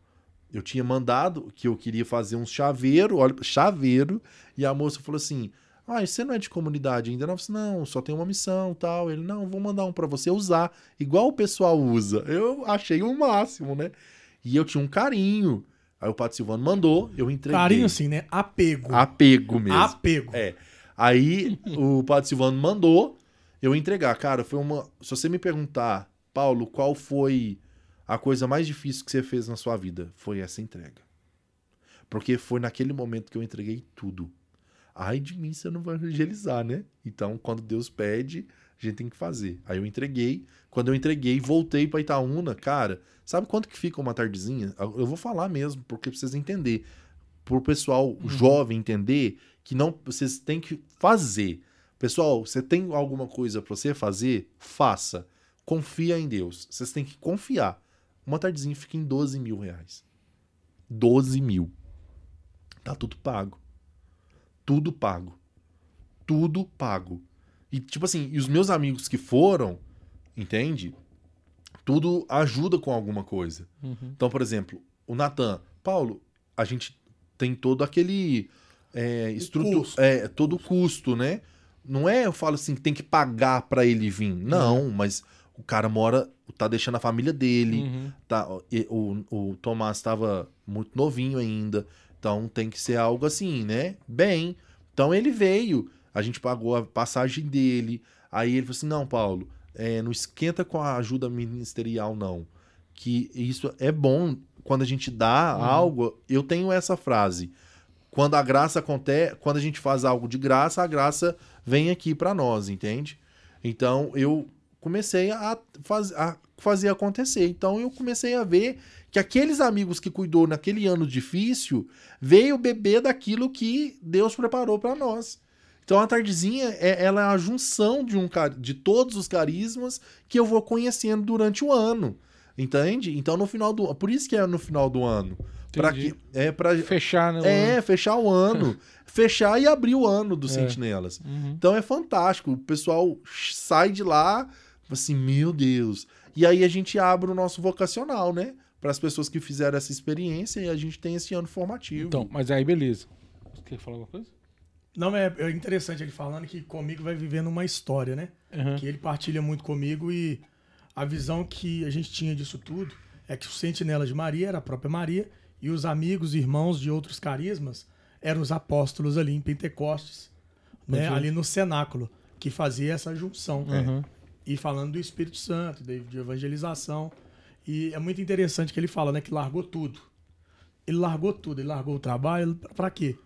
Pra dedicar essa evangelização. E eu tô É, aproveitando é, aqui. mas ele nem falou isso, não, mas pode falar aí que você fala. Não, e aproveitando aqui, eu tô bebendo água e tô vendo que essa caneca de lançar as redes tem hoje algo diferente, que é a Logomarca do Tesouro do Céu. O Paulo trouxe da loja dele. Ele não vai falar muito da loja, vocês vão visitar depois o Tesouro do Céu. Mas ele veio para presentear a, a turma do Lançar as Redes com essa linda caneca do Olha Tesouro só. do Céu. Aí, em ó. 2021, Saulo, Isso. a gente foi Essa, essa aqui é a, a logozinha. a né? logo, a logo. Cara, eu vou contar da loja pra É. vocês. É legal Ó, também. muito obrigado, viu? Deixa eu abrir aqui pra poder tirar minha onda também. Em nome de toda a equipe. Você É. tá recebendo a sua, mas eles também vão receber a deles. Aí, ó, o Jaizão tá recebendo lá também na técnica. Isso o aí. Gustavo, que também tá com a gente, hoje não pôde vir. Mas vai chegar para ele E lá. ficou chique, viu? Tesouro do céu. Dá pra pegar aí, Jaizão? Isso aí, Tesouro do Céu Artigos. É uma loja de artigos religiosos. Lá de Itaúna, inicialmente o Paulo, ele nasce Muito com obrigado. esse empreendimento. E é muito interessante fazendo esse mexão bem rápido. Se deixar pra ele falar, Deixa ele vai aqui. contar tudo. É, ele vai nossa. falar até das pulseirinhas, dos anel que tem lá. mas. mas Sou detalhista, que né, Em cara? 2021, nós fizemos uma campanha enorme na internet e fomos uma rede que vendeu, assim, o maior número de canecas católicas na- é, no, no ano de 2021 e a partir daí tem muita história. Vocês podem seguir lá, Tesouro do Céu Artigos, Por favor, gente. no segue Instagram. e é isso. Aí, eu vou deixar aqui pra Já ficar aparecendo aqui, ó. Pro intervalo para você ver a dar chavinha uma lá. pausa. Então, gente, como a gente tá falando da vida missionária, o Paulo se apresentou aqui. Muito, né? Claro que na vida é, é testemunho, né? É, mas sabe por que que eu quis contar isso? Porque tem muitos jovens, cara, que ficam com medo de fazer as coisas. Cara, eu é eu eu comecei a, a fazer as coisas sem estrutura. Sem estrutura, sem conhecer nada, errando pra aprender. É, ai de mim se eu não evangelizar. Eu quero abrir um, um, um parênteses aqui, que eu trabalhei em duas escolas, né? É, e escolas assim, cara, que na minha cidade todo mundo falava assim que é impossível de trabalhar. Pelo contrário, daria tudo sim para voltar a trabalhar lá. É na Grande Escola São José e no Curumim. São duas escolas que é numa regi- uma região um pouco carente. Não falo financeira, de afeto, cara. No Curumim foi uma experiência que eu tive assim, eu tenho um carinho por lá. A diretora lá, Maria Luísa, grande amiga, evangelizadora, sim, ela saber, cara. Aquela mulher, ela faz um trabalho lá que ninguém faz. É- ela é uma mãezona. Sabe o John Kennedy, Uhum. jogador do Flumi- Fluminense? Saiu de lá, do Curumim, Uhum. da minha cidade lá. Então, por exemplo, lá na minha cidade tem muito destaque pro esporte. E eu, come... e eu tenho uma, uma- Eu gosto muito de rezar, né? Então, Matava a aula pra rezar. né? Inclusive, o Paulo falou na live aqui que. Santos, o matador foi de aula. matador de aula. Então dava três horas da tarde, eu tenho essa devoção, né, do texto da misericórdia. Eu começava a rezar o texto da misericórdia. E então, olha pra você ver, eu sei que em sete minutos a gente reza o texto da misericórdia. Em sete minutos a gente consegue rezar. Tipo assim, não é uma contemplação, Uhum. é objetivo. Sendo objetivo, você reza em sete minutos. Então, eu comecei a rezar o terço todos os dias lá no Curumim. Então, tem gente lá de tudo, que é católico, que é evangélico, que é budista, tem essa realidade toda, entende? Então, eu comecei a, a, a, a rezar, os meninos paravam de jogar bola para sentar perto de mim para rezar, para perguntar as coisas. Então, a gente, eu comecei a falar sobre Jesus sem ficar assim, aqui, vamos sentar, vamos falar? Não. O que, que eu comecei a fazer? A dar o meu testemunho ali. Como, quem dera eu se eu chegasse perto dele, como São Francisco de Assis.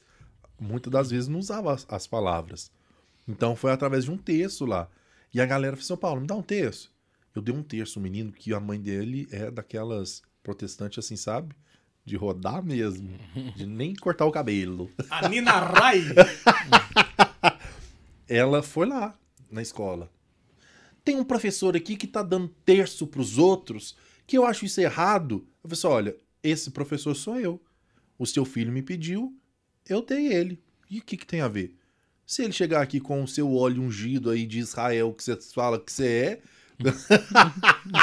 eu vou aceitar e vou guardar, uai. É uma lembrança. É ruim se eu tivesse dando droga pro seu filho. Você não concorda comigo? Ela ficou pé da vida, mas eu vou fazer o quê? Porque tem que ser Você usado. hablou mesmo. Hablo mesmo, tá louco. Tem- então, assim, nessa vida missionária, a gente vai conhecendo as pessoas, cara. E, e para mim, essa parte é. Nossa, é, é linda. É, porque a gente vai entrar nesse tema. No, no- não entrar não, né? já tá falando do É. tema, mas eu acho que é, especificar, né? Sim, vamos. Vamos Pô. direcionar. Não, eu acho que tá dentro. Eu acho que foi- é tudo, é tudo um contexto pra gente poder, pra poder fazer uma, uma linha, né? Quando a gente falou do, do, do tema, ai de mim se não evangelizar. Por que, que a gente falou? Por que, que me veio isso também, sabe? E quando você foi falando, e, e- e é muito isso também que aconteceu com a gente aqui do canal, que aconteceu na minha vida também, nas minhas missões, que eu, que eu também faço também. Foi tudo muito assim, na cara e na coragem. Aí, é, eu, aí eu lembro de Paulo quando ele falava isso, né? Ele falava, ai de mim se não evangelizar. É, é como se fosse uma penitência para ele mesmo, né? Uma, uma pena, né? Uma pena. Falou assim, não, eu, é, porque ele falava, ai de vós. E quando ele fala ai de mim, ele também tá colocando ele ali Ele se inclui, né? Em se inclui lugar, em primeiro inclusive. lugar e ele fala assim, ai de mim. E esse ai pra ele, quando ele falou ai de vós, era uma pena também. Então ele se colocou ali numa pena também e falou assim, Sim. é, para mim, é, evangelizar não é não é não é carreira, não é, a- É, sabe, você não fez uma carreira, Não, não, não. não é uma profissão, não, falar assim, não, não é. E Então pelo você- contrário. E é, é muito interessante isso quando a o gente... boleto tá vencendo. E não é assim que a gente. O povo acha que a gente paga rezando, né? Mas e não é é. interessante que, às vezes, muitos de nós, ai de nós, inclusive, ai de mim, se não evangelizar, é, é que nós ficamos presos em casa achando que não é pra mim. É. E é como todos, que eu né? vou fazer? É, É assim, convite. se, você, se você é batizado, você já já já é um tem, selo indelével, cara. já é, já é. O crisma, as pessoas crisma. Eu tava falando da crisma sábado passado, eu falei isso. Gente, vocês acham que ah, vou crismar, acabou. Não. A crisma, quando, o, crisma, quando você recebe, é para você. É o id. Ei, vamos? Então vamos. Então vamos fazer alguma coisa. Não é pra você ficar sentado ali, ah, acabou meu catecismo. Não. Uhum. Porque eu acredito que assim, é, que a catequese ela precisa ser algo melhorado. Entende? Com certeza. porque ela é fundamental, é como se fosse uma escola mesmo, né? Então a catequese ela não é acabou no- na crisma ali, acabou, acabou, não. É como, olha, eu olho para a vida de São Paulo, que eu tava lendo até vou fazer um merchan aqui, quem sabe, né, que eles não mandam alguma coisa para vocês.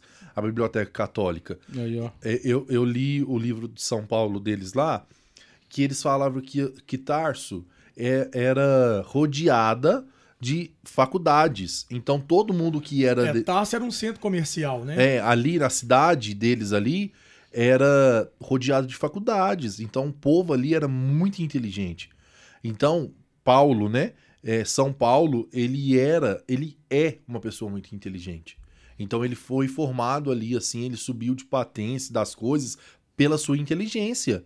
E, e engraçado que eles falam no livro que ele só, ele só não encontrou Cristo antes porque ele entrou por uma porta e Jesus saiu pela outra. Foi muito interessante essa parte. E eu falei assim, caraca, né? Como- É. Tudo tem um tempo, né? É, a diferença dos dois eram de seis anos de É. idade. É muito pouco. Uhum. Então, assim, eu, eu acredito que quando Jesus ele fez esse chamado para Paulo, ele não perguntou o, o que Paulo estava fazendo. Ele não falou assim, e aí, você pode? Não. Uhum. Ele fez, e aí, por que me persegues? Paulo, por que, que você está me perseguindo? Então, peraí, vamos fazer algo extraordinário na vida de- na sua vida para que você possa mudar de vida? Porque eu, todo mundo acha que para mudar de vida, é, Deus tem que fazer algo muito grande na sua vida. Ai, que tem que abrir a porta do céu, tem que, eu tenho que repousar no espírito para não, não é assim. Cara, Deus ele fala nos, assim, na simplicidade. Porque voltando até mesmo para esse termo da tardezinha, é, cara, quando a gente, quando eu vou evangelizar, é, nessas, eu falei isso com, eu falo muito com Saulo, com o Padre Silvano, falo, falei isso com o Natan. Natan, o meu chamado é ir aonde os grandes pregadores não podem ir. Ah, mas fica, pega ruim. Não, não pega. Cara, a agenda deles são lotadas. Imagina se eles tiverem que esperar um ano inteiro. Por exemplo, o Natan é uma referência pra mim, como Uhum. pregador. Eu olho pro Natan e falo assim, cara, eu- um dia eu vou pregar igual o Natan. Então, aí, por exemplo, tem uma cidade. Itaúna. Imagina se ficar trazendo só o Natan, só o Natan, só o Natan. Ele não consegue, coitado. Então, eu, eu tenho que ir lá. É como se fosse o cimento de Deus, entendeu? Então, por assim, então uma rachadura, chama o Paulo. Então eu vejo essas brechas. Então eu vejo essas oportunidades que, que Jesus me dá. Eu não perco. Cara, e quando eu estudei a história um pouco de São Paulo e conheci Barnabé, voltando mesmo para esse tema de ai de mim se não evangelizar, eu percebo que as pessoas perdem para evangelizar por poucas oportunidades, entende? Então, por exemplo, a pessoa tá, olha, na sua paróquia tem um grupo de jovens? Não tem. Você vai ficar esperando o quê para começar? Quem para começar? Não, no, próprio, no seu próprio trabalho, por exemplo, né? É. Você tem alguém na sua casa, né? Cara, E é muito fácil isso, né? Qual é a sua habilidade hoje? É- Eu quero voltar para você que está nos assistindo. Porque nós encontramos a nossa habilidade, o nosso ministério e a nossa missão. Mas qual é a habilidade que você tem? Porque Paulo aprendeu a construir tendas. Paulo aprendeu ali em Tarso a fazer tendas. Era estudioso, foi viver com Galamiel, se não me engano, e Gamaliel, lá em Jerusalém, e ele aprendeu esses estudos que o Paulo está falando aqui agora. Só que muitas vezes a gente conhece Jesus, entende qual que é o nosso chamado, tá ali na força do entusiasmo de um retiro, é muito bom porque a música é boa, é muito legal porque o seu amigo tá ali também, mas acaba tudo, vai esfriando. E muita gente acha que depois que Paulo cai do cavalo, ele já saiu louco e vamos pregar e não sei o quê, não, e sai passou daqui. por um Não, processo. É um processo que muitas vezes é árduo porque a gente está se remoldando aquilo que tem que ser. Sim. Paulo era conheci, é, tinha um conhecimento de toda a, a escritura. Ele vem do judaísmo e ele teve uma, uma certa dificuldade de conhecer aqueles que falavam que eram cristãos. Ou melhor, não, não tinha tanto essa, essa nomenclatura, mas eu conheci Cristo, porque ele transformou, ele fez um milagre, e ele perseguia esse povo. Matava, Porque ia né? contra. Né? Se for parar para pensar, ele presencia a morte de Estevão.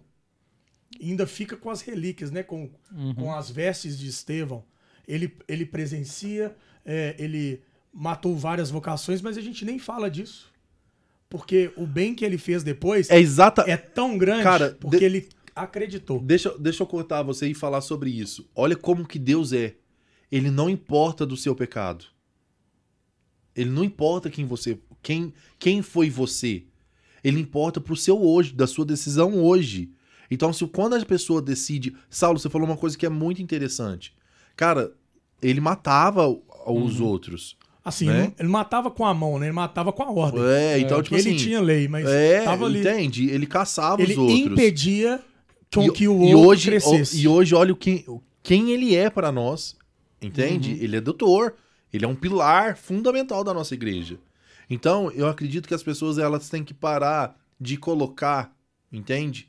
O pecado dela maior que Deus. Uhum.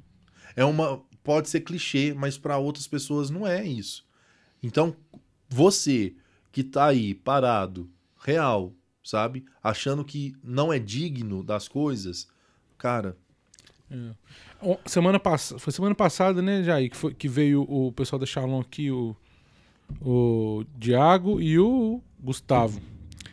E eles falavam isso, sabe? Que, que é uma, uma coisa que chega muito pra gente. A gente fala assim, ah, mas eu não sou digno de, de fazer nada. Eu não Deus. sinto isso. Aí falou assim, primeira coisa que, você- que- Deus precisa pra poder fazer as coisas é um coração humilde. né? Então para de falar Um isso. coração disponível. Para de se achar indigno. Seja só humilde, sabe? Seja humilde, porque você também se achar indigno é um- uma forma de ter um orgulho também, né? Com certeza, cara. não, não achar que esses profetas, esses santos da Bíblia, é só um herói É que vai longe. ficar ali, é uma história. É longe. Ah, Ah, aconteceu. Não, É. aconteceu. Por que, que a igreja hoje não, não vê milagre? cara, e olha, ó, olha pra você ver, a gente tava falando sobre a comunidade, sobre a realidade que a comunidade ela teve um, um novo despertar para os jovens, uma nova, um novo, vamos dizer assim, uma nova moda de evangelização. Se você entra comuni- é, no Instagram da comunidade, você vê um, um povo bem vestido, uns jovens é, totalmente style ali, sabe? Ah, olha, eles agora na noite da oração que eu tava vendo,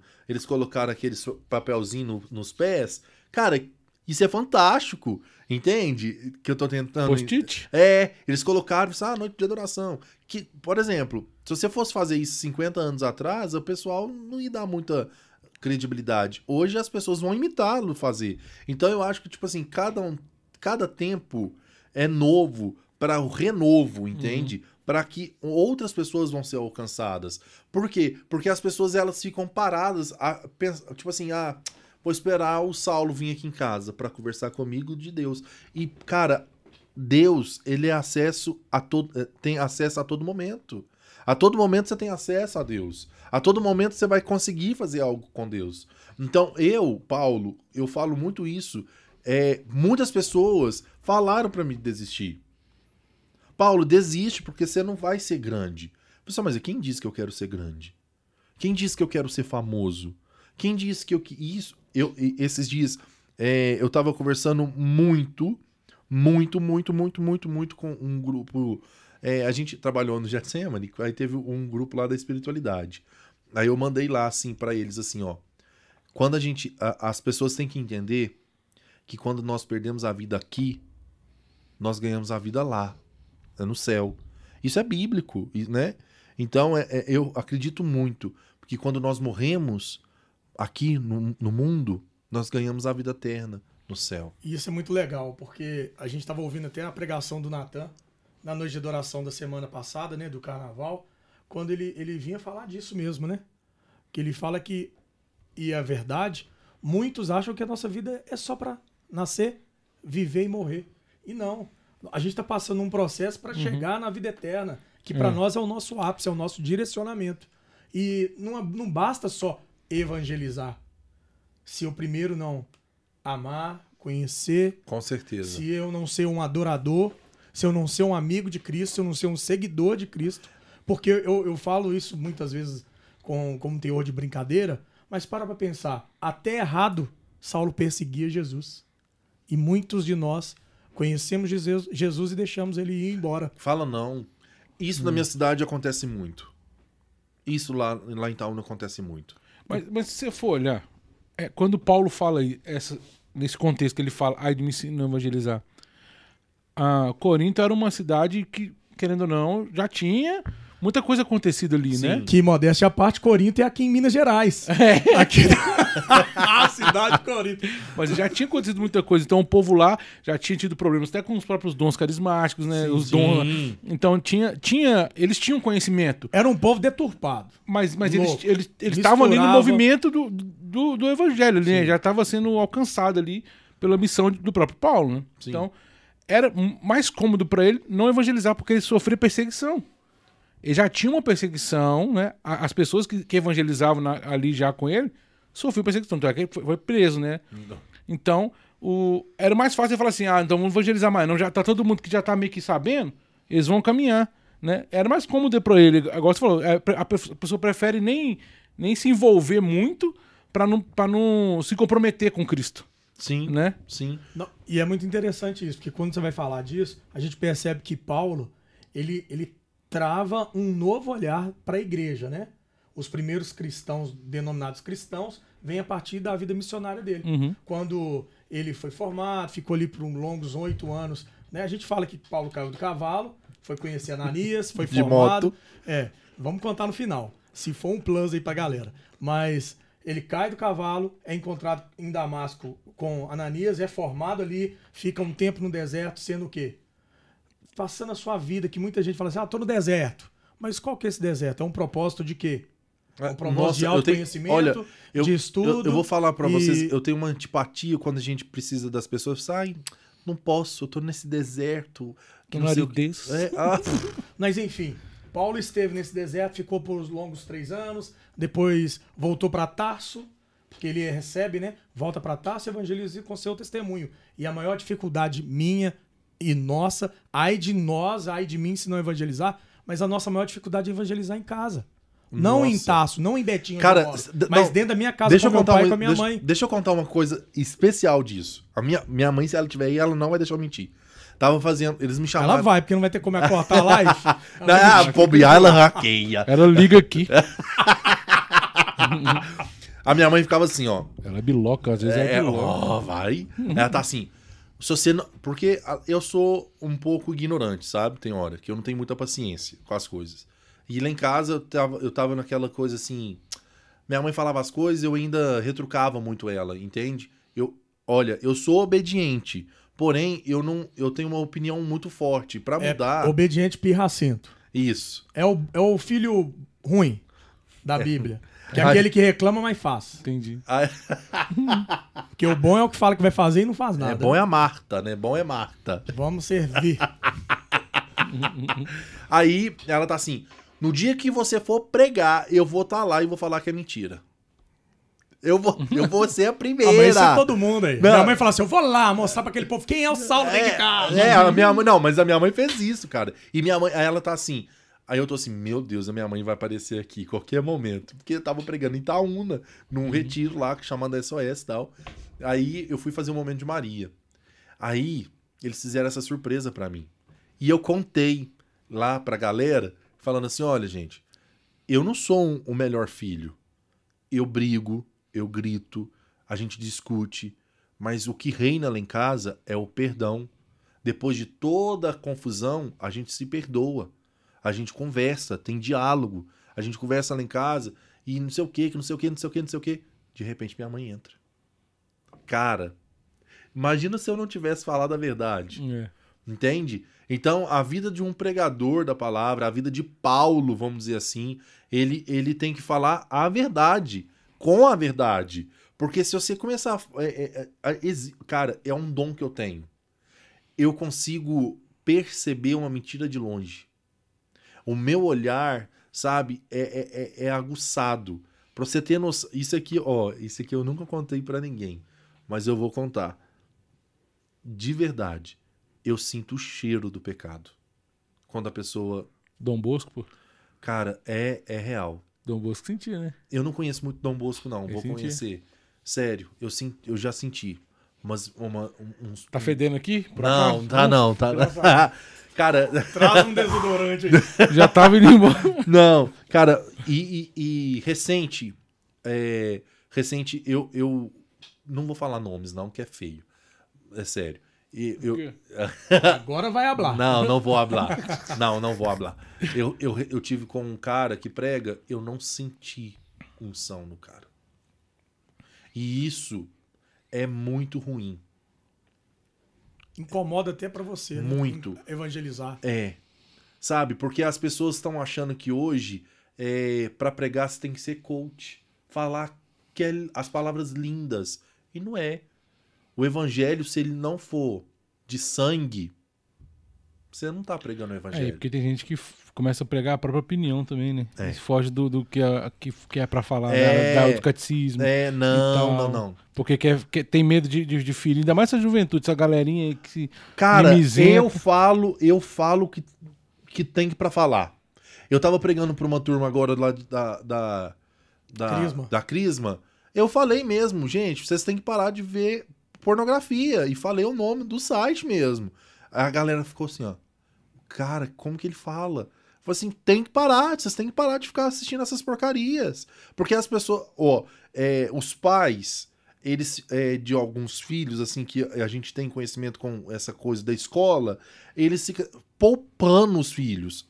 Pais, não É. poupam os seus filhos. É. Sabe por quê? Porque a primeira oportunidade, outras pessoas não vão poupar e vão ensinar errado. Me poda Deus. Me poda Deus. Essa é a hora da poda, da formação, né? É, Eu sabe? queria, pra gente responder duas perguntas aqui, é só concluir essa questão do, do chamado daquele de ser Barnabé para Paulo. Sim. Você disse do padre Euclides, cada um tem um Barnabé, Todo tem um esse irmão mais velho, né, que, que cuida da gente. Sim. E é interessante, né, que a gente percebe que Paulo, nesse período de formação, Não. ele volta para Damasco Deixa, eu- com Ananias e vai embora para Tarso. deixa eu falar uma coisa pra vocês. A gente anda em bando, né? Uhum.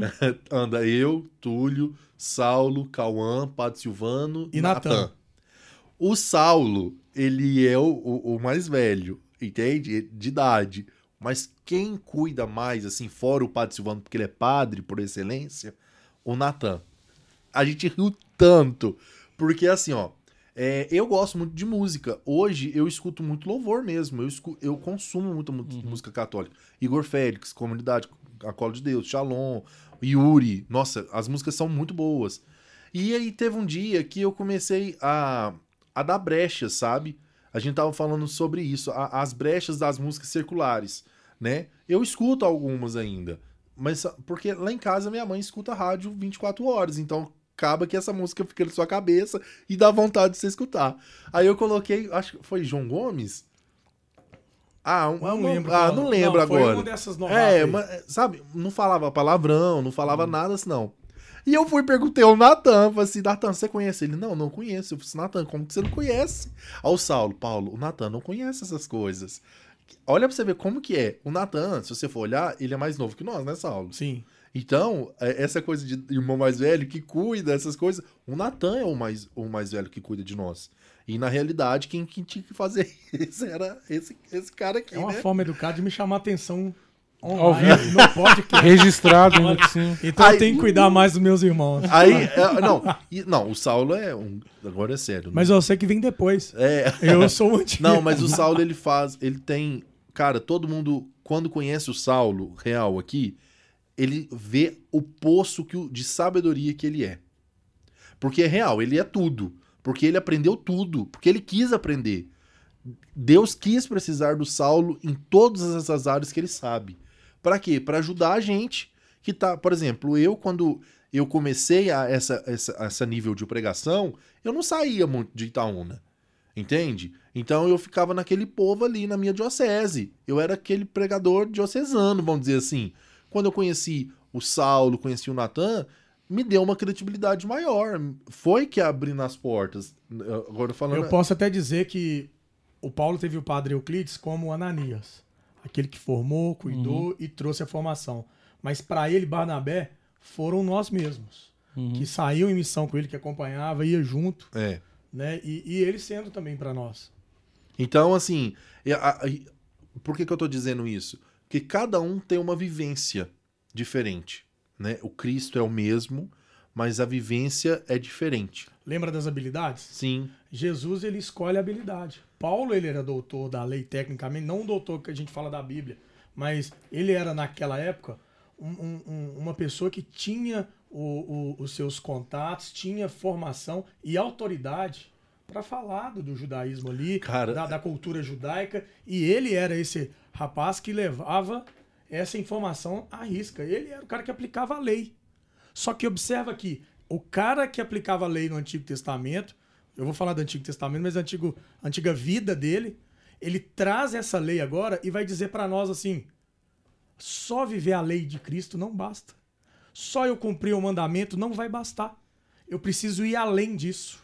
Aí ele tem um encontro lá no ano de 46, não me lembro, com Pedro. Ele vai na igreja e questiona: pô, o povo precisa ser evangelizado. Não é só os que estão dentro da igreja. E, e é muito interessante isso, que muita, muito tempo eu me debatia muito com essa situação de Pedro, de ficar só dentro de casa. Mas Pedro vai falar com Paulo, né? Não, cara. Eu tô fazendo a minha parte aqui e a sua, quem tem que fazer é você. Então não adianta eu querer evangelizar para você, meu irmão. Porque Deus te confiou uma parte. Com E é certeza. essa herança e é essa alma que Deus quer que você evangelize. A gente está fazendo isso aqui, você vai compartilhar. A rede vai chegar no mar, vai pegar aquele peixe para vir aqui. Mas quem vai evangelizar é só você. Uma, uma, uma coisa que você, você comentou, e foi assim, Deus quis precisar. Eu tava trocando essa ideia com minha esposa hoje e com o meu sócio lá. E ele falou assim, ah não, porque de- Deus fez isso, ele, a gente, ele tá querendo usar a gente. Eu falei assim, beleza. Eu vou trazer aqui pra gente debater, tá? Sim. É, eu acho que, que quem na verdade quer Deus é a gente. Ele não precisaria de nós. Não precisa de nós. Então eu falo assim, é, igual você falou das habilidades. Né? Às vezes a pessoa fala assim, mas eu não tenho habilidade nenhuma, por que, que Deus vai querer me usar? Aí, aí eu tô querendo inverter Sim, um pouco, aham. sacou? Tipo assim, não, eu quero servir. Então eu vou atrás das minhas habilidades. Cara, eu vou atrás de desenvolver É porque alguma a coisa. gente também tem um, um costume de comodismo de falar assim: ah, não, Deus te escolheu e ele vai. Cara, não, Não, sabe e porque que, que tem é? muita coisa que fica Não, presa assim. cara- ah, não, o, o, Saulo, o Saulo é músico. Ah, porque são, são a- a- as artes que chamam atenção. Não, Sim. velho. Ah, não, o cara é pregador. É. Aí não vê aquela. Mas aí não ninguém vê- vê a doninha do apostolado. Isso aí, cara. Não vê- isso. Tipo Tipo assim, assim, eu vou não te vê- falar, fica horas e horas orando, adorando e rezando, e aquilo ali pra ele é o melhor do Cara, mundo. não, É. e, a- e eu vou mais São além. santos também. Eu vou, eu vou, vou mais além. Bolinha Quem de queijo. Quem, quem, lim, quem limpa a igreja? Então não tá servindo? Quem acolhe? Quem passa o balainho na Uhum. igreja? Não tá servindo? Cara, é real isso. As pessoas acham que a- a- elas têm que ser grandes Uhum. e não precisa. Porque eu aprendi na simplicidade. Eu aprendi na humildade. Entende? Então, por exemplo, as pessoas elas esquecem que a igreja precisa desse tipo de serviço. Sabe? De só estar ali, de limpar um banheiro. De um braço limpar- forte É, pra carregar alguma coisa. É, então. Ó, é aquela. Eu não sou músico, não, mas eu sou bom pra carregar um, um som. Isso, né? Saulo, eu não sei tocar bateria, mas se eu levar o seu bumbo lá pra fora, lá Já assim, me você já te ajuda, já é um meio de evangelizar. Então, por isso que Deus quis precisar de todo mundo. Só que todo mundo quer o quê? O que é aparece. Né? Acho que, assim, a- a- as pessoas, a gente precisa é, colocar na cabeça de cada um que não precisa ser visto.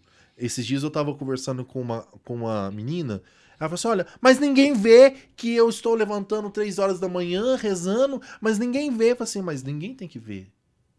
Só Jesus tem que ver. Mas também não vê o, o, o, o ônus, né? É. De quem também tá na frente, né? É, então, não tipo, sabe o que, o que cara, você passa, o que você passa Você ali. tá tal. louco, eu vou falar a verdade pra você. Às vezes eu queria ser uma doninha do apostolado. É, eu também, eu vou falar, eu falo isso com os meninos. Eu, Quer, mas não vai.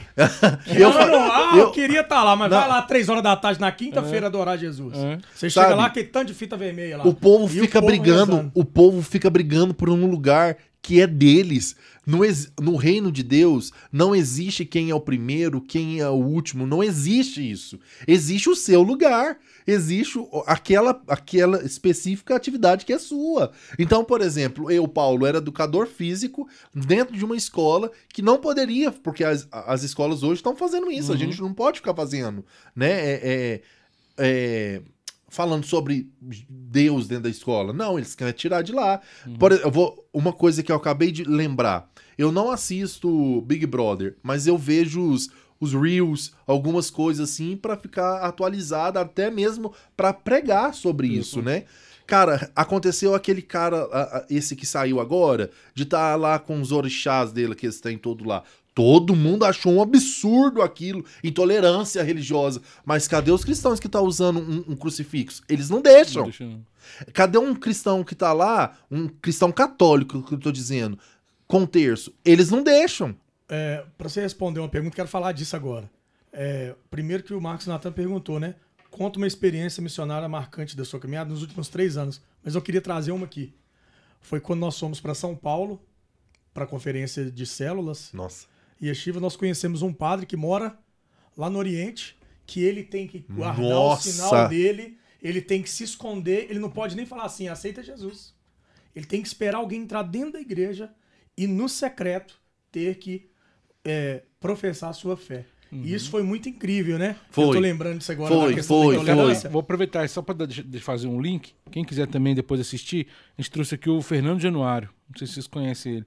Ele faz aquele underground. Sim. Aquele. aquele aí, ó, acho. Encontrou, aí você foi falar dele, já encontrou. Não sabe o encontro underground? Aquele que, que é- faz, simula o. O. Como é que fala? Quando pega as pessoas, vai levar pro. pro, pro simulam o, aten- o. Ai meu Deus, refugiados. Refugiados. Ah, Campo de sei. concentração. Ah, sei, sei, sei, refugiados religiosos. É, perseguidos, né? Então ele- eles simulam isso.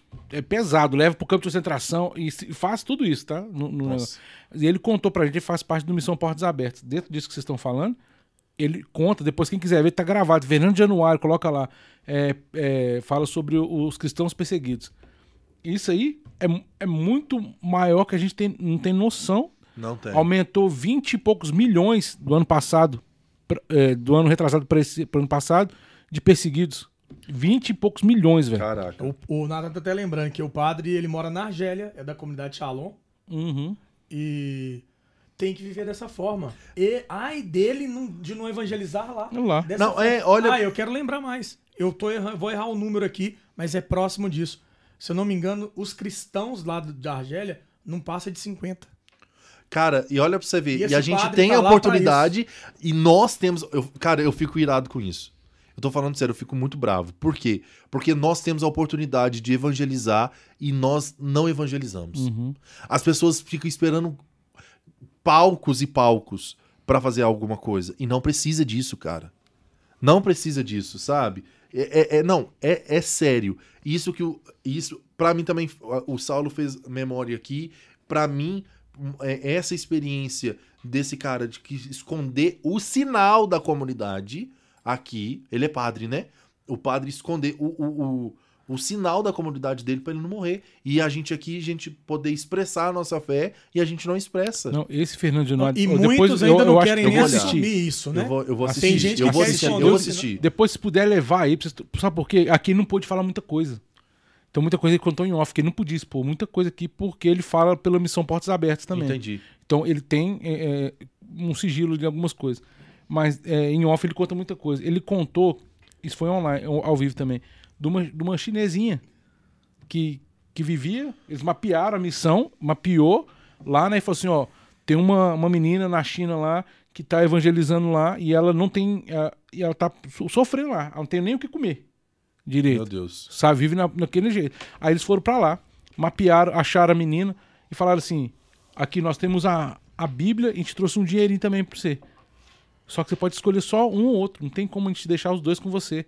Falei assim, nossa, esse dinheiro aí eu conseguiria eh, matar a minha fome de todos que estão comigo. Porque ela tinha uma galerinha com ela lá, né? Que ela tava evangelizando. A de mim não evangelizando. E ela, e ela falou assim, mas eu só tenho um pedaço. Ela tinha dentro da meia um pedaço da passagem de Mateus, se eu não me engano. Mateus 5, se eu não me engano, era isso que ele falou. Um pedaço. E ela ficava sempre usando ela. Aí falou assim: o dinheiro eu conseguiria comprar comida, pra saciar a fome de muita gente, mas sem a palavra eu não sei viver. Nossa. E a gente tem isso aqui toda hora, velho. A gente tem na hora que a gente toda Eu arrepio, porque na hora que a gente quiser. Lá, lá não, aquele Não. pedacinho ela escondia na meia. Aí acabou que, lógico, eles de- deixaram os dois pra ela: a, a Bíblia e, e- o, O dinheiro, né? Eu li um livro, é, eu esqueci agora o nome dele, mas é alguma coisa de pregação. É um cara, é, é verídico, tá? É uma vida, é uma Não é contrabandista de Deus, não? Não, esqueci. É, é uma capa que tem. Ah, negócio de. É, um cara é pregador. Não vou lembrar. Mas é o seguinte: a história dele. Ele era muçulmano, ele conheceu um católico é, na guerra e se converteu.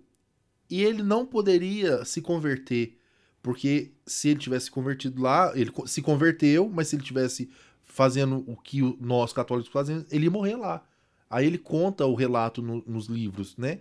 Cara, para a Eucaristia dele, ele tinha que andar quase 100 quilômetros para ir na uma igreja mais próxima dele, para né, ter essa comunhão com Deus. E nós temos Uhum, a igreja na porta e não vai. Não, isso é interessante, né? Porque às vezes a gente vai voltar numa tecla que todo podcast o pessoal comenta, que eu quero evangelizar na África. É. Nada contra o país, não. Mas aqui perto tem tanta gente. Vai É, pro é norte de Minas? É, Norte de Minas. é. Cara, o pessoal foi Não, lá. Vai pro bairro vizinho da sua casa. A gente fica pensando, né? Olha, Que tem que ir muito longe.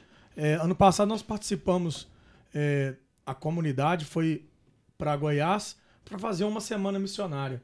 Tá aqui o Natan, tá aqui alguns irmãos que estiveram presentes também. E foi incrível conhecer uma cidade que não sabia nem qual era a fé, que não conhecia nem Jesus.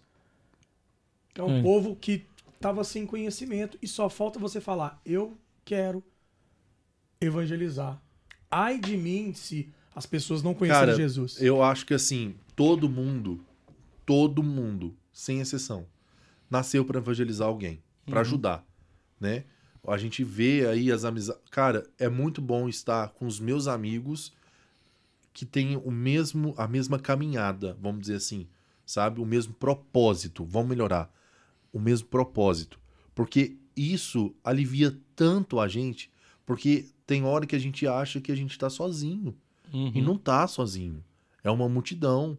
Então, eu tava, a gente tava falando sobre as pessoas terem uma experiência com Jesus, deixar isso passar. Então, por exemplo, lá na minha cidade é, é uma realidade. Tem pessoas que têm essa experiência incrível com Jesus. E o quarto dia do retiro, vamos dizer assim, que é a segunda-feira, já não faz mais sentido para Uhum. ela. Então, assim, eu acho que as pessoas estão tendo um Deus mais emocional do que um Deus, assim, do conhecimento, daquilo que é maturidade. Mas, vou fazer uma pergunta. Você não acha que quando a pessoa realmente tem um encontro verdadeiro, o próprio Cristo nos compromete? Sim, com certeza. Então, a pessoa, se ela, se ela- eu acho que fica muito no, no raso e no emocional. Por isso que talvez ela ainda não se comprometeu. Sim, Será com que é isso? É, com certeza. É porque ela também não quer se comprometer. Tem isso também. Mas É. hoje em dia a É, nossa tem- fé, é, isso a aí- nossa fé ela tem muitas Isso aí já condições. faz sentido. Ela não quer. A nossa fé ela, Ela tá- não tem ela tá compromisso. condicionada, Ela não Paulo. quer. Ela tá condicionada a nossa fé hoje. Se eu olhar para a juventude, para todos, é, quando a gente fala assim, ah, eu quero desistir, ah, porque eu tô fraco. A Ah, tá uma é juventude fraca. Porque a nossa fé só basta assim. Aí eu tô indo ali porque tem um salgadinho aqui de queijo. Ah, eu tô indo ali porque vale a pena que meu irmão tá me levando. Mas você tá disposto a sair, a fazer, a andar 100 quilômetros É. para comungar? Não tá. Aguardar, a, a, a não professar publicamente a sua fé para que sua fé também transforme pela fé do outro?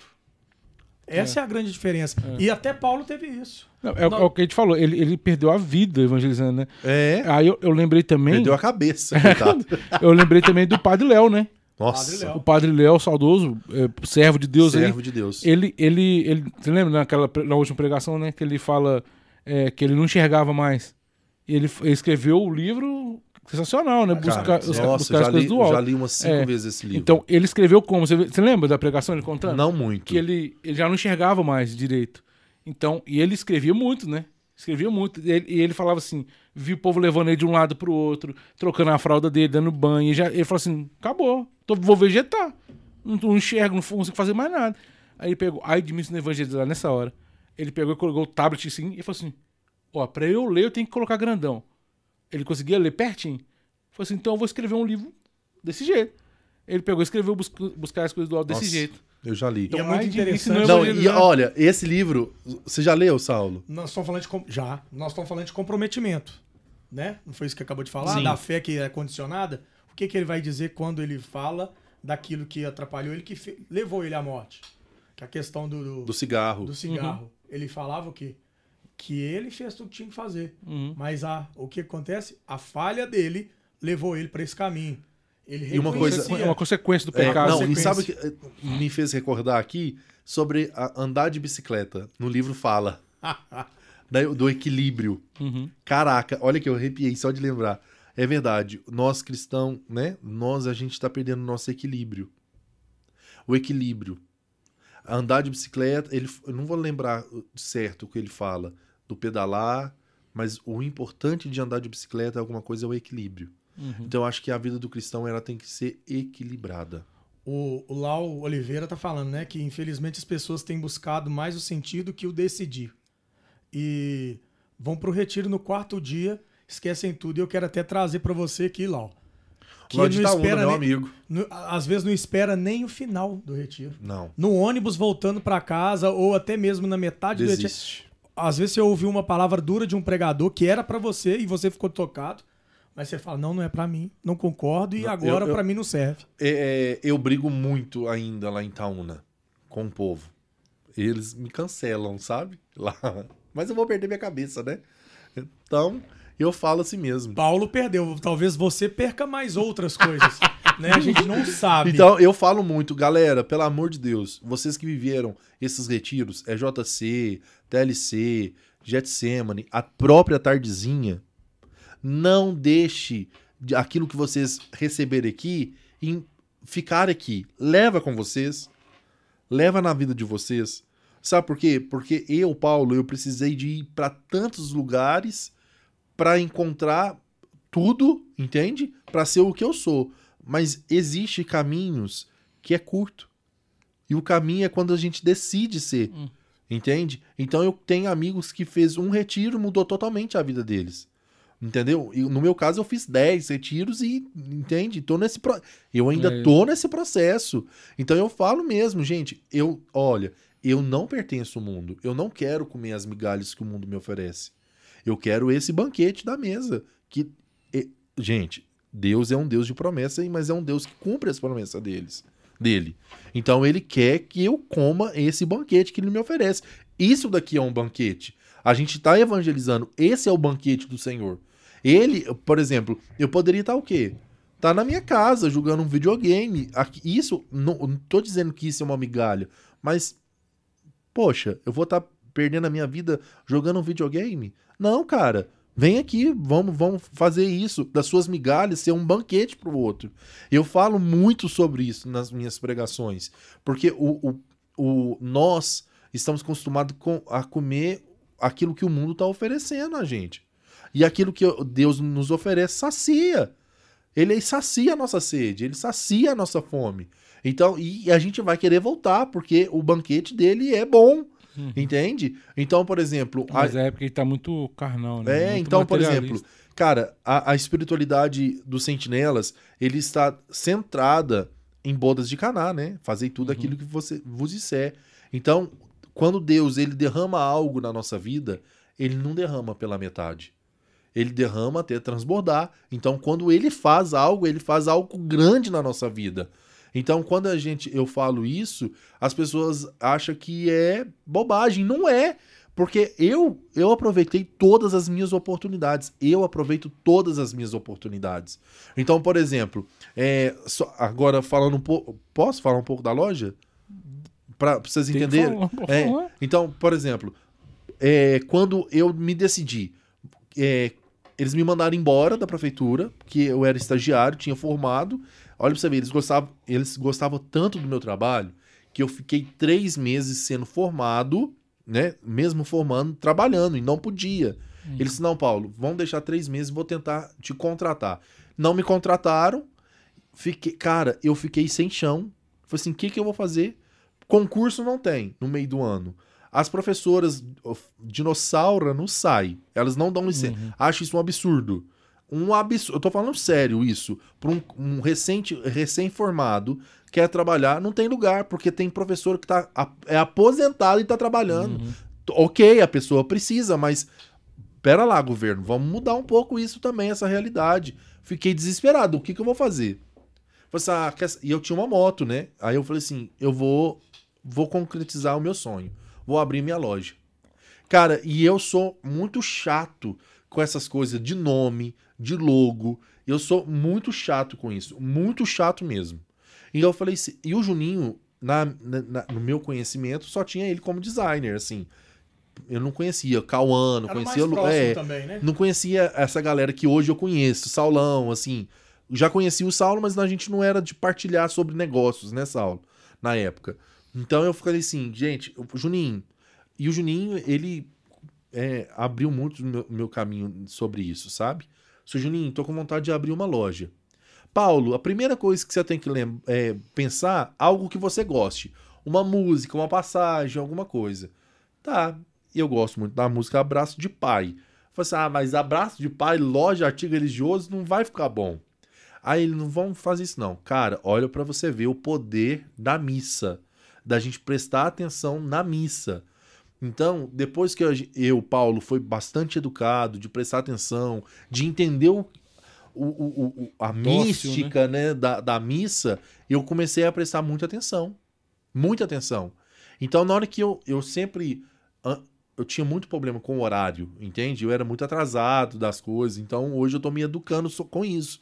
Então, eu chego cinco minutos antes da missa, faço, eu faço uma oração é, pessoal antes e peço, olha Deus, para que eu possa absorver tudo que o Senhor falar comigo aqui. E nessa época eu namorava, eu e minha, namo- a minha ex-namorada chegou na missa, lá eu falei assim, e, e fiz essa oração. Senhor, eu quero que o Senhor me dê aquilo que eu preciso. Aí o padre Toninho começou a ler esse evangelho, acho que é Mateus, ah, não vou lembrar agora, Mateus, é, do Tesouro do Céu, Ah, tá. é, eu não vou saber agora, não vou saber. Aí tá lá assim, não juntais as traças, é, porque os, as tra... não, não juntai tesouros que as traças com- é, comem, mas juntar o seu tesouro no céu. Quando ele falou essa palavra, tesouro do céu, queimou meu coração. Eu dei um grito no evangelho e falei assim, Poxa, é isso aqui. Aí a, minha ex-namorada chama Kelly, a Kelly veio falou assim comigo: é, Paulo, que isso? Eu falei assim, não, Kelly, calma que você vai saber. Aí eu fui e mandei mensagem pro Juninho, na dentro da missa. Eu falei, assim, Juninho, a loja vai chamar Tesouro do Céu. Paulo, você, não, Tesouro do Céu. Pro- Procura aí se tem alguma coisa. Isso em 2019, né? E as redes sociais já tá bombando, que têm tudo. Então, não tinha nada. Tinha um cara que tirava foto do céu e começou a chamar Tesouro do Céu. E aí ele fez a logo. Cara, eu apaixonei com a logo, tudo, sem tudo que ele fez. E eu falei assim: vou vender minha moto e vou começar Investir. a investir. Vou investir nisso. Vendi minha moto, cara, foi eu, a minha mãe e meu primo lá pra Aparecida.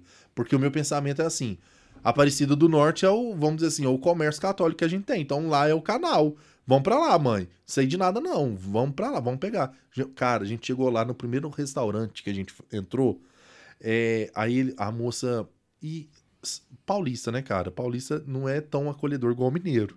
Não é. Não, E- então, então, assim, nós mineiros a gente é acolhedor. Então a gente começou a conversar lá.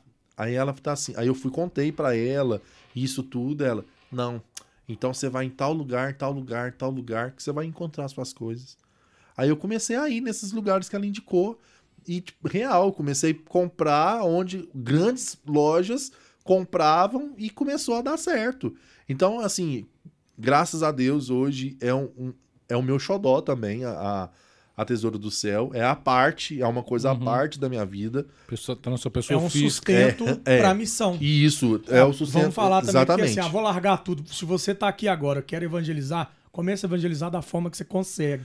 Cara, fala Né? não. Então, tipo assim, Porque aí. senão o pessoal também acha que Eu tem que começo- largar tudo e Não, mas, não mas, estuda, não mas, trabalha a, e mas quer... a, teve a, Gislene que veio aqui também da, da Kairos, da comunidade Kairos.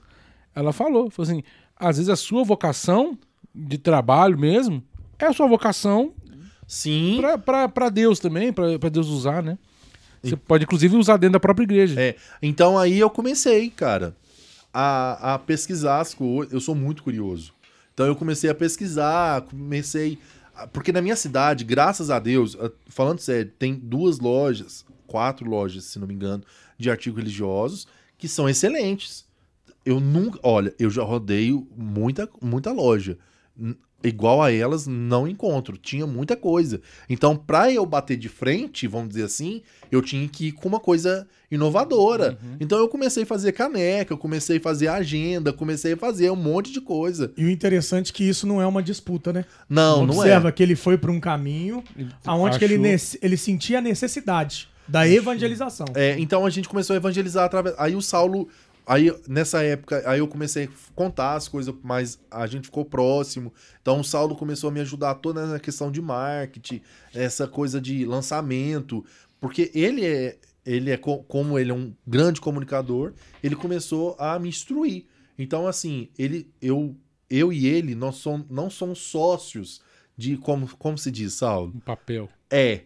é Nós de- somos amigos e irmãos. É, E quem então- é irmão cuida do outro. Né? Então, assim, Vai é- de dois em dois. É, então a, a- eu quando tem muita gente que fala assim, o, o que que o Saulo é da loja? Eu falo assim, a loja também é dele.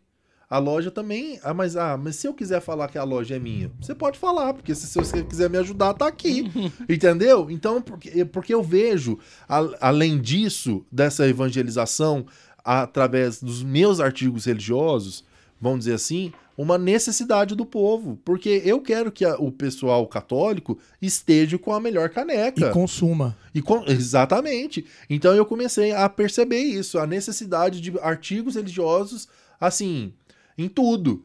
Que aí eu comecei. a- o carro-chefe foi as canecas. Quando eu, quando eu comecei a fazer e mostrei a você, você lembra da primeira caneca? Toda queimada, tudo feia. Aí o Sal, tá lindo, eu mentiroso. e, porque ele é perfe... perfeicio... Como fala? Perfeccionista. Isso, ele é. Se tiver um errinho, ele faz de novo. Então, eu aprendi isso com ele. Então, a Tesouro do Céu, ela, ela, ela entrou pra- na minha vida, entende? Por uma necessidade, primeiro, do meu coração. Por quê? Porque eu falei assim, eu, hoje, eu- aí quando eu saí de tudo, abandonei tudo, eu falei assim, olha, eu preciso de um emprego. Eu, mas eu também tenho que fazer algo. E eu comecei como Avon, cara. Vender na. Sério, vender De na casa. porta em porta. de mesa em mesa. Mas eu quero pegar esse gancho para até falar dessa questão da evangelização. Talvez você ache que da forma que você vive hoje não está evangelizando, né? É. E eu quero até trazer, eu sou um comentarista hoje daqui do podcast, né? Então, é trazer A essa gente tá falando demais, né? essa Convidado. observação, ainda bem que chama podcast, né? Pode. É para falar. É. Mas é, eu quero trazer essa observação e reflexão de que muitas vezes a gente acha que nós não estamos evangelizando. E é na sua saída, num passeio, numa rua, numa fila de banco, Isso. né? E você não tem noção de quantas pessoas estão te observando, te assistindo. Fala e é não, nessa cara. hora que você está evangelizando. Não. Por exemplo, é, para concluir. Deivinho. Não, pera, vai chegar nele. Inclusive, você pode até contar disso, porque ele estava na live aqui. Mas para pra perceber. Quando eu estava vindo para cá, saindo do hospital, estava com a minha mãe fazendo uma cirurgia e parei para passar numa passarela. Tantos carros. Naquele momento eu tinha acabado de escrever o esboço de como nós iríamos conduzir esse podcast aqui juntos. E saindo ali da padaria com esse esboço, vim refletindo sobre isso. Como assimilar essa missão de, de ser como Paulo daquela época, de ousado e, e tupetudo mesmo, de chegar enfrentando tudo. Quero saber se é cristão? Então quem é Cristo para você? Ah, Cristo não sabe, então mata esse aqui, que esse aqui é um hipócrita. Não, essa era a verdade, um ceifador. Só que olha só a transformação na vida dele. E eu percebendo ali na passarela, carros e carros vindo e indo, e quanto campo eu tenho para evangelizar e eu não evangelizo. Com certeza. E eu parado na fila da padaria ali, a pessoa viu que eu era diferente e perguntou: Você é um padre? Não, As pessoas sou têm um essa mania, né? Sou um missionário. Vê a- vê Mas como cruz, assim? é então, padre? a pessoa que não conhece, Você ela é vai padre, te questionar. E nessa, não sou. E... Padre Silvano tá aí. Mas o que que acontece? Nós não temos noção de como nós somos e o quanto nós somos observados. Com em certeza. qualquer lugar. Cara, e, e- e pegando esse gancho aqui também pra gente finalizar, né, gente? Porque tadinho de vocês, a gente tá, eu falo Nossa muito. senhora, agora que eu vi. Gente, eu tô falando. A gente já 9 vai para as correr- 11. Não, vamos, é, só pra finalizar então. Eu, por mim, eu virava a noite. Eu também, eu adoro isso aqui. Inclusive, gente, não chama mais ai de mim de não evangelizar. É Vigília Pascal. Vigia aí. Então, então, ó, o que que acontece? Isso que o Saulo falou é muito real. Então, depois que a Tesouro do Céu nasceu, depois que con- começou a, a, a- como que fala? É, dar certo. Eu comecei a perceber outras pessoas que tinham o mesmo desejo, não sabia como. Aí eu tinha, eu tenho esse amigo o Deivinho, né? Aí ele eu tava indo na casa dele na pandemia. Cara, eu abri a loja em 9 de março. É, daqui uns dias tá fazendo quatro anos. Dois meses depois veio a pandemia. Então imagina como que eu fiquei. Endividado, mas a graça acontece. então eu fui pra casa dele. Aí na hora que eu fui pra casa dele, ele tá assim, Paulo, eu tenho esse desejo também de abrir uma loja, mas eu não sei como. Foi assim, caraca, olha pra você ver, Davin, eu abri minha loja esses dias atrás, eu te ajudo. Eu, eu, vou, te, eu vou te ajudar. As mesmas coisas, as mesmas pessoas, aquilo que eu tive de graça, eu te passo. Cara, e a loja dele hoje é linda também. A gente até fica brincando, é a nova Tesouro do Céu. Eu vou, vou fazer uma ponte também com um amigo nosso, que é até patrocinador nosso, o Sancta Joseph, que também faz algumas coisas, e Rogai pinta. por nós, Ó, né? e- Amém, pode mandar. Eu, eu, cara, eu, eu sou. Por ter tido uma oportunidade, eu também sou um cara que dá Não, oportunidade. isso aí é. Entende? Então, por isso que eu falo que eu sou agraciado mesmo. Por toda a minha missão, por toda a minha trajetória, por tudo aquilo que eu vivi e vou viver com Cristo. Sabe? Então, eu acho assim que o barco tá, tá muito longe. Dá então, não dá mais para voltar. É. Então, eu quero eu, eu quero evangelizar com a minha vida. Sou pecador? Sou pecador. Mas sabe qual que é o, meu- o nosso diferenciado que eu quero incluir vocês? Porque nós reconhecemos nosso pecado, não colocamos esse, não colocamos esse pecado maior que Deus. É. Né? Então a gente caiu, vai lá, confessa. Conciliação, né? É, então eu acho que é, é- é cara, a vida do crente não é fácil. Então, com, com nossos irmãos, a vida fica mais fácil. Para finalizarmos hoje, né? Nós estamos chegando no finalzinho. Você tem a oportunidade de mandar perguntas, fazer comentários, mas queria mais uma vez aqui forçar a gente a, a lembrar daquilo que Paulo veio trazer para nossa igreja, essa cultura, essa Cara, muito palavra bom tá viva. aqui. Eu falo muito, né? Mas podcast é pra falar, né? e... O Paulo não deixa eu falar. Desculpa, Sal. Tá vendo como que é difícil quando você conhece a Deus? Nada volta atrás. O Paulo quer ser sempre Paulo, não deixa voltar em Saulo. Não, não pode. Mas isso é importante. Você possa ter entendido um pouco sobre essa questão. Não falamos muito de vida comunitária, de vida fraterna. Falamos de experiências que faz com que a gente chegue até elas. E é muito interessante. Nós separamos aqui, estudando para cá, o tema central, que é ai de mim se não evangelizar, mas muito interessante que você sempre tem um amigo por perto. Se não é um amigo que te busca, que vai ao seu encontro e te ergue, você deve ser esse amigo para alguém. E nesse momento você pode estar pensando numa pessoa que só está esperando o seu cuidado. Aconteceu isso quando eu vinha para cá. Procurei uma amiga minha de muitos anos, aleatoriamente postei chamando para cá, vi que, olha, ela viu meu stories em muito tempo que eu não via. Mandei uma mensagem para ela naquele momento. Eu sei que ela está assistindo. Quero te dizer, minha irmã, que eu te amo desde o dia que eu te conheci. E Amém. você não está só. E o que que acontece? Ela me manda um áudio chorando, dizendo que ela estava ouvindo uma pregação e que falava do cuidado que um amigo tem com o outro. E naquele momento eu fui essa ponte. Por que, que eu estou dizendo? Muitas vezes a gente deixa para lá.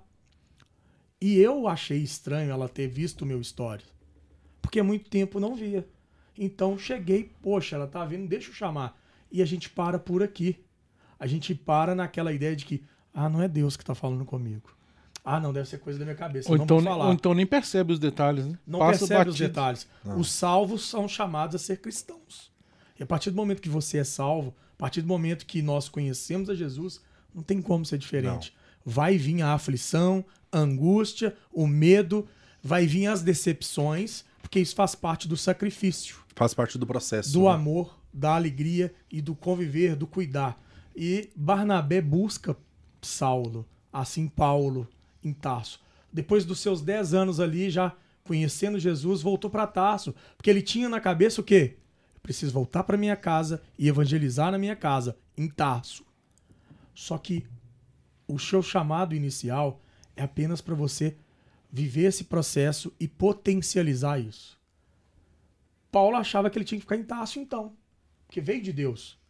Mas não, aquilo ali era uma escola de formação para que ele potencializasse o mundo. Com certeza. Lembra de que o Paulo Aquino disse que ele ia aonde os maiores prega- pregadores não poderiam entrar por causa das dificuldades mesmo até de ministério? E Paulo vai aonde a igreja não conseguia abraçar. Enquanto nós tínhamos Pedro cuidando da catequese, dos estudos, construindo a nossa história, nossa, Paulo ia pra lá e pra cá, lançando rede, buscando. Olha, meu irmão, você não é cristão, não, mas você pode ser agora, você quer? Então o Espírito Santo está sobre você. Amém. Ai de mim de não evangelizar, porque eu fui chamado, eu não posso voltar atrás. Você não pode voltar atrás. E na passagem que, pra mim, é o ponto essencial. Eu a vida toda estudei sobre Saulo, sobre Paulo, porque eu queria entender quem era esse cara. E a vida toda eu também me assemelhava a ele de forma errada. Porque eu sempre achei que eu perseguia você. Eu sempre achei que eu ia atrás de você só pra te questionar e te cobrar. Você tá errado, você tá pecando, você tá caindo. E eu fui corrigido num tempo e entendido que a, me poda Deus, né? Que As correção é eu forte, tenho viu? que perseguir mesmo você. Mas não nesse caráter de perseguição, porque você não é contra mim. Pelo contrário, você é meu amigo e meu irmão. E a palavra vai dizer lá em Atos, capítulo 13, uma coisa interessante que eu quero trazer como moção e como uma ordem espiritual para a sua vida que está nos assistindo. Se você ainda tem dúvidas, se você ainda tem medo de evangelizar, comece dentro de casa com o seu amigo. Comece na forma de vestir. Lembra do lifestyle que o Paulo dizia? Às vezes, Deus está te chamando a um novo. E vai ter um Barnabé na sua vida Amém. que vai te buscar dentro da sua casa. Mas se você não receber ele hoje ou amanhã, cuidado. Não fique sofrendo não, porque você é o Barnabé de alguém. E eu quero trazer para vocês no capítulo 13, os versículos 1 seguinte. Na igreja que estava em Antioquia, havia profetas e mestres. Havia Paulo, Padre Silvano, Túlio, Renato, Saulo, Marcos Natan. Havia várias pessoas do seu lado que você ainda, com esse certo julgamento de separação, acha que são melhores que você. Mas Jesus vai dizer que ali dentre esses mestres e profetas tinham Barabé, Simeão, chamado Negro, Lúcio de Cirene, Manaém, que fora criado junto com o Tretarca Herodes. E tinha Saulo. Certo dia, enquanto celebravam a liturgia, em honra do Senhor, e jejuavam, ou seja, para você receber uma mensagem de Deus, você tem que buscar Ele, você tem que fazer, sim, jejum, oração. Nós estamos no tempo da quaresma. Deus está o tempo inteiro batendo na sua porta para dizer para você algo. Espera escuta, mas faz por merecer isso. E vai dizer que o Espírito Santo disse naquele templo, naquela celebração, naquele dia: Separai para mim Barnabé e Saulo, a fim de realizarem a obra para a qual eu os chamei. Jejuaram então e oraram. Impuseram-se as mãos sobre Barnabé e Saulo e os deixaram partir. E eu quero trazer essa realidade. Muitas vezes, nossos irmãos também têm medo de impor as mãos em nós e nos deixar ir. Porque é mais gostoso ter o Renato, ter o Paulo do meu lado, ter os seus amigos próximo. E a gente, sem querer e sem perceber, faz com que a missão dele, o ministério que ele exerce, seja prejudicado. Eu falo muito nos lugares onde eu vou que nós temos que ter o cuidado de não matar o ministério do nosso irmão. Por causa do nosso orgulho, do nosso conhecimento, de achar que nós podemos tudo. Então, seja Barnabé, seja Saulo, seja Paulo, seja Maria, seja Antônio, seja você. Mas recebendo o chamado e a ordem, orai, jejuai e vá assumir esse compromisso. Essa palavra vem como uma moção e vem como um início de oração aqui para nós, porque nós queremos evangelizar. Amém. Nas nossas partilhas, no nosso bate-papo, mas primeiro, fazei tudo que ele vos disser. Amém. E Jesus me convidou e te convidou a levar a palavra a toda criatura. E nos ordenou. Vão de dois em dois, de três em três, de quatro em quatro, de quantidade que você tiver aí. Mas orai pelos irmãos. E eu quero olhar, olhar para você e orar pela sua vida agora. Eu quero dizer para você que o Espírito Santo que está sobre nós aqui, que está sobre essa conversa, sobre todas as missões que a gente gostaria de partilhar, sobre todas as nossas estruturas, está também sobre você. E com a autoridade que vem do céu. Pois aquele que vem em nome do Senhor, ele tem propriedade para ministrar sobre a sua vida aquilo que você precisa agora. Milagre, prodígios, sinais. Eu não sei o que o seu coração está sentindo. Eu sei do meu. E Jesus também conhece as nossas limitações, as nossas dificuldades e os nossos sonhos. E eu quero colocar aqui em prol deste podcast, em prol do nosso bate-papo, da nossa conversa, das missões.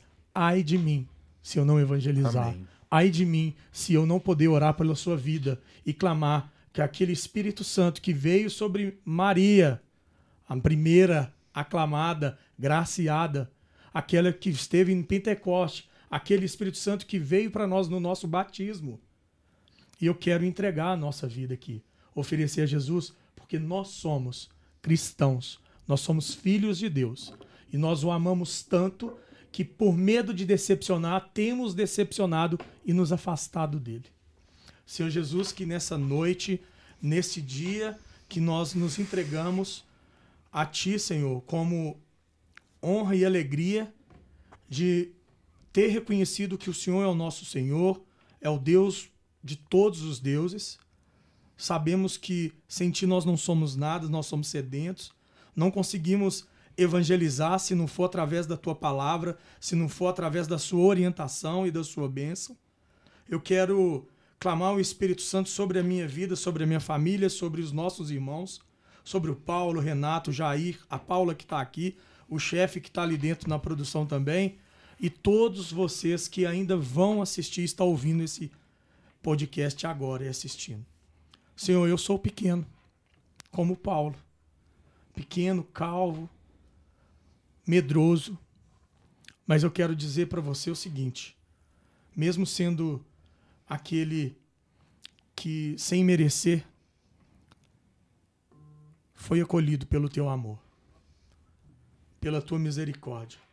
Vem sobre nós, Senhor. Vem trazer para os nossos corações aquilo que nós precisamos agora.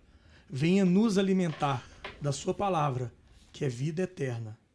Tua palavra que agora é uma pessoa, é Jesus Cristo conosco.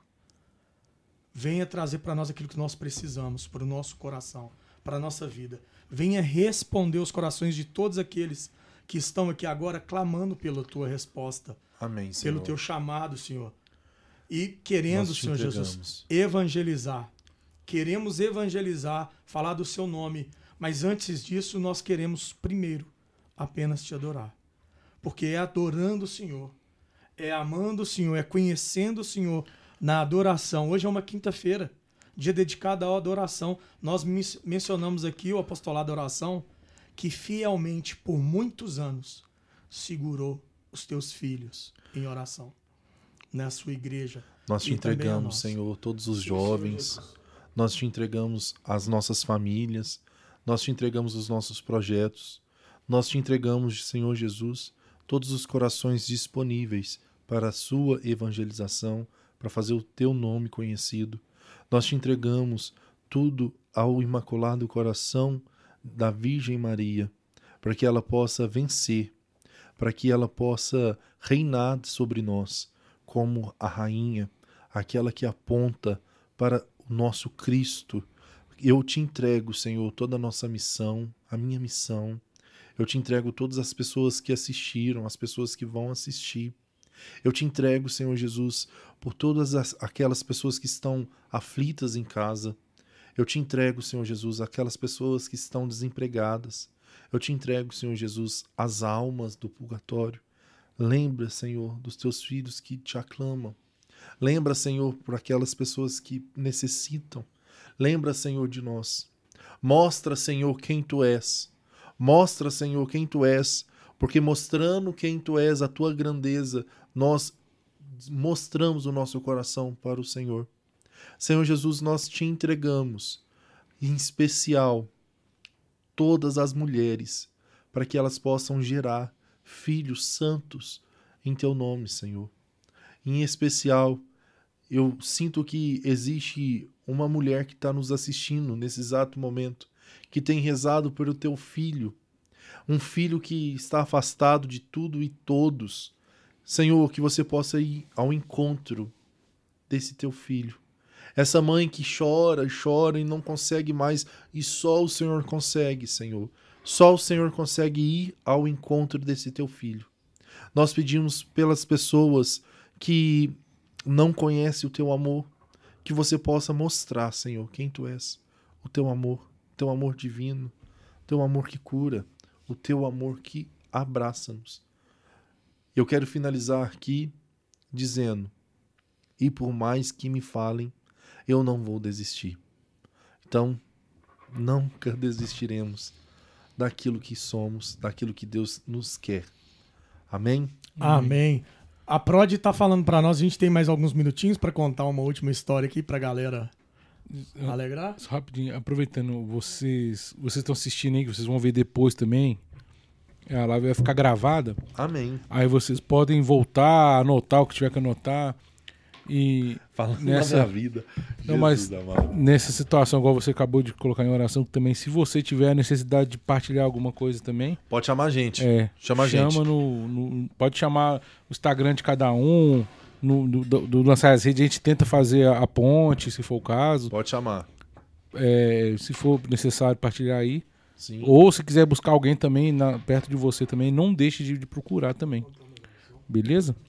Sim. Cara, é. Só antes da gente ir pra, nessa história, é muito forte no meu coração quando a gente tá aqui, a gente não tem a, a noção de quem tá alcance. nos assistindo.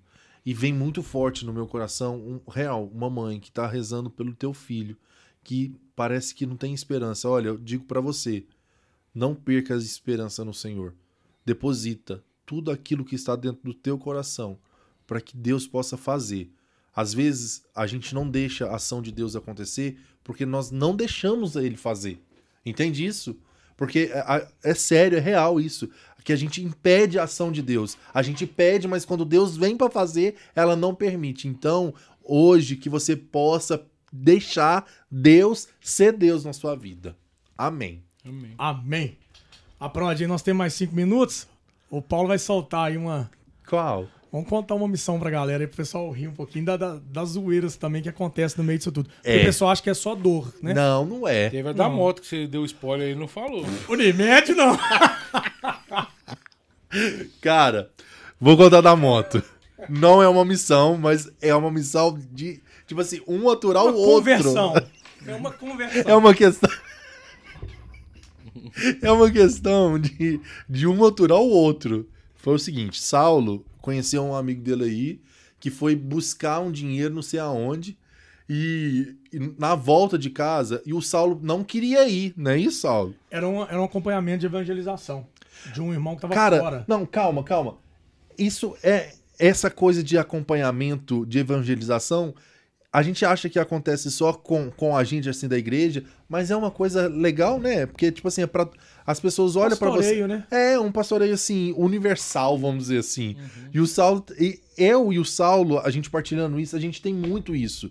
Pessoas que não são da igreja, mas olha pra nós, nossa, mas esses caras é alegre demais, esses caras ficam rindo.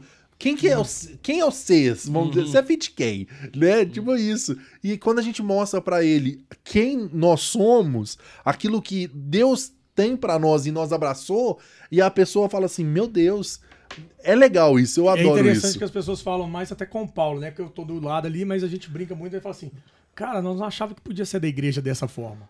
É, porque a gente, ó, cara, a gente, ó, a gente brinca muito, mas a gente evangeliza na alegria. Até extrapola. É, não é? Mas isso é do meu carisma, né, cara? A alegria tá dentro de mim. Então, aí a gente tá. O Saulo tava fazendo esse pastoreio com essa pessoa aí. Aí na volta. Nós sofremos um acidente. Eu ali pastoreando e tudo mais. Você acabou com a minha Voltando. mão. Aí o... tivemos um acidente de moto com essa pessoa. Eu tava na garupa, o, o pneu estourou, um estilhaço de aço caiu de uma carreta. E tava a moto, um carro atrás da gente uma carreta do lado. E a gente andou uns 100 metros ainda sem a roda de trás, até chegar no acostamento. Só que todo mundo sabe que na BR tem uma, uma valinha assim de para correr água. Aquilo ali que jogou nós no buraco. Quando bateu ali, eu já caí, bati numa placa, que foi o que me segurou, caí 5 metros da moto. E esse irmão nosso caiu na, na moto e segurou a mão dele ainda na, no- na moto. A carreta veio, passou em cima de tudo e o menino ficou. Da... Nós caímos no passeio, gente, no acostamento. A carreta foi, levou, parou depois de uns tantos quilômetros, voltou a pé. E naquela hora que eu vi minha mão toda estourada, eu falei assim: caramba, cara, morri, acabou minha vida. Não, não, não foi assim, não. E, Só- e de uma forma Quem bem- conhece o Saulo sabe. Atos dos Apóstolos 1. É, não, É, muito agressivo, duro. não, quem conhece o Saulo sabe que ele é assim. Ele tem um pouco do drama, sabe? É um pouco do temperamento dele ali. Aí ele tá assim: Você acabou comigo? Não, ele me ligou. Paulo, sofri um acidente aqui agora. Você não tem noção. Ele acabou com. e, Tipo assim, ele tava no hospital já, isso, Fraga. Mas eu fiquei mais de uma hora na BR. Não, e aí, imagina esse cara grande desse jeito, esse- levantando aquela.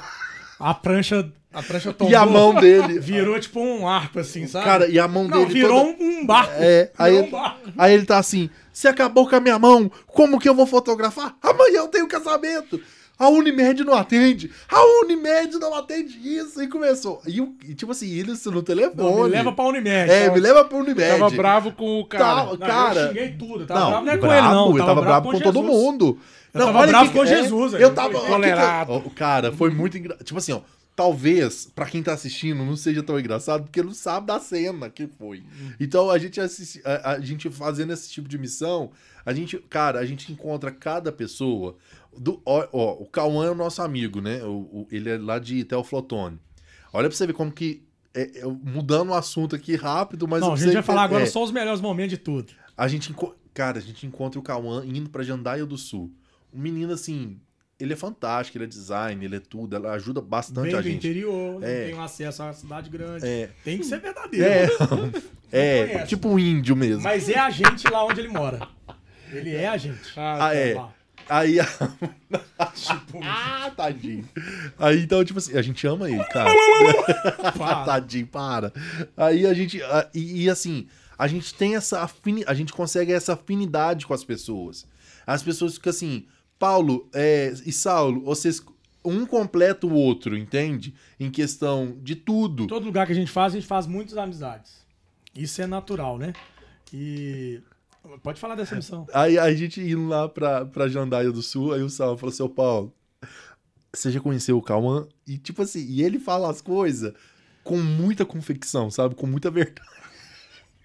Ó, você conversa com ele, Paulo, com o Cauã. Você lembra disso? Você conversa com o Cauã, porque o Cauã não é muito bem assim, não. E eu tô assim, mas o que, que ele fez, Saulo? Não, conversa com ele lá, faz os trem com ele lá. Era pra entrosar. né? É, e tipo assim, aí eu fiquei todo assim, ô Cauã, mas o que. Mas aí o Paulo foi confiando em mim como se É. eu já conhecesse a vida dele. Não, Como se mas já ele tava... é- ele Mas eu é- não conhecia, Só não. ele- lançou pra Isso ele. não, só lan... Aí eu tô assim, gente, vou conversar com ele, né? E eu doido pra ele falar assim. Deixou a pulga, né?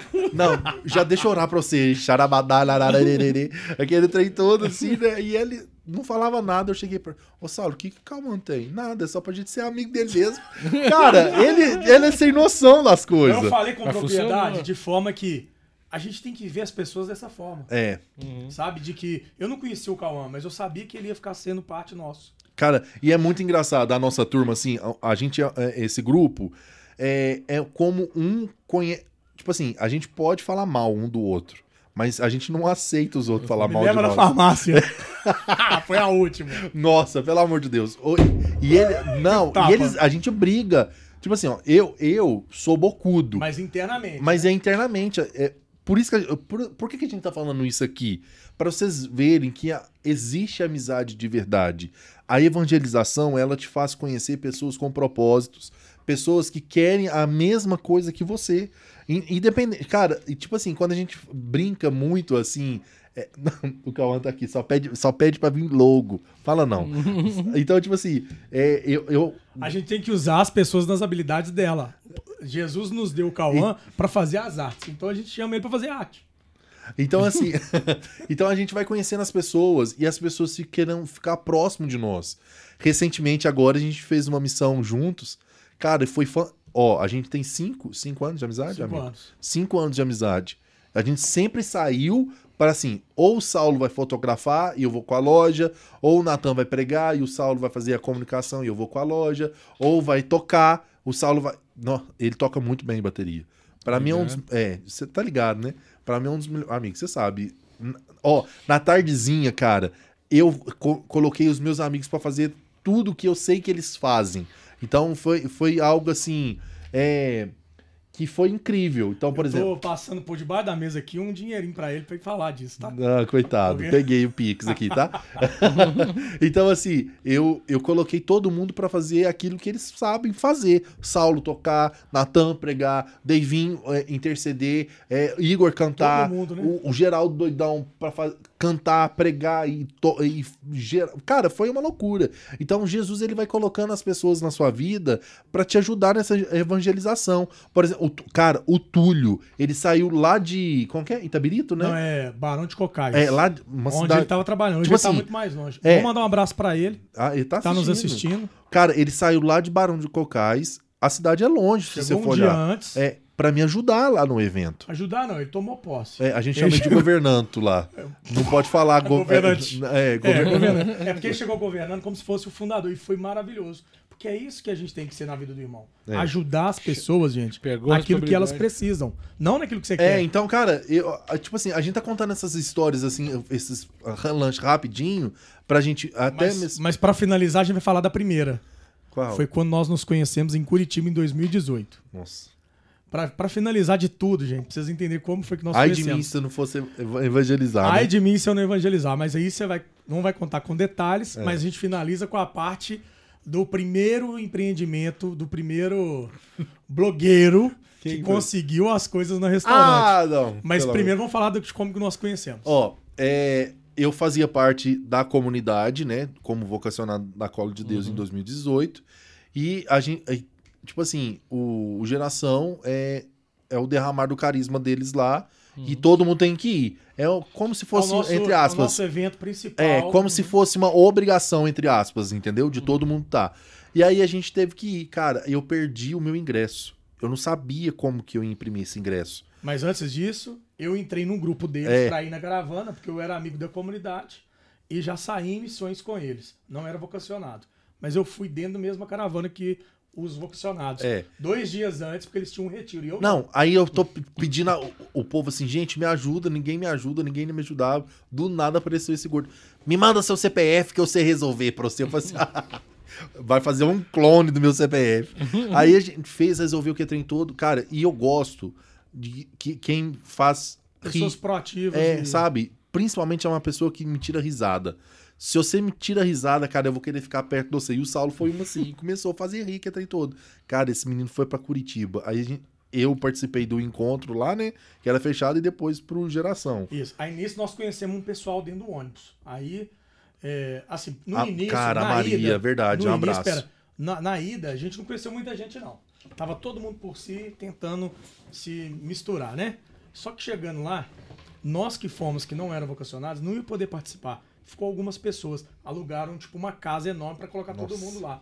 Foi uma confusão. Eles acharam, eles, não, eles, acharam que ia estar a comunidade de vida, né? Porque uns, comer- uns começaram. Vocês não vão comer isso, vocês vão comer o que tem. Eu falei, ah, estão vivendo aqui a comunidade de vida, eu não tô sabendo. Não, mas foi muito bom. Colocaram a gente em cima de uma, de uma farmácia, uma, uma casa, tipo, um, sei lá. Não, um, Não, muquifo, Não, né? era um trem lá. Não. E aí, o que acontece? Foi muito legal que ali, as pessoas que não foram pro retiro, nós nos conhecemos. Eu conheci lá, na- rodando lá, uma senhora para fazer almoço pra galera.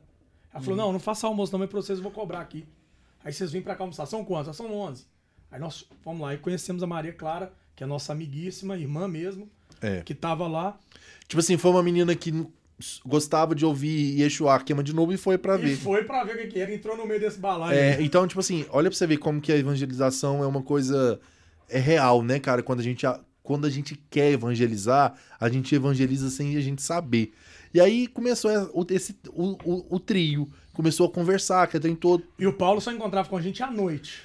Porque ele tava no retiro. É, Ele não, tava no retiro. E Aí- vendo- cara, não, mas no e- primeiro dia nós não encontramos. Foi na primeira noite. Não, que- e é. vendo os stories desse. Desse ca- velho, ele é E muito eu fazendo retardado. assim, andando como se fosse um artista. Não, falando, ele Fomos fingindo no que shopping. falava em, em japonês, aí ele começou a pegar o celular dele e falou assim, "Yananamada, não sei o que, não sei o Nós que. visitamos E a o povo, Curitiba e ficamos conhecidos lá. É, E não, o Paulo doido pra chegar à noite e encontrar com a gente. Aí chegamos, nós, nós conhecemos também a, Pa- a Paquita. A Paquita, Ah, verdade. lá de Teoflotone também, É. né?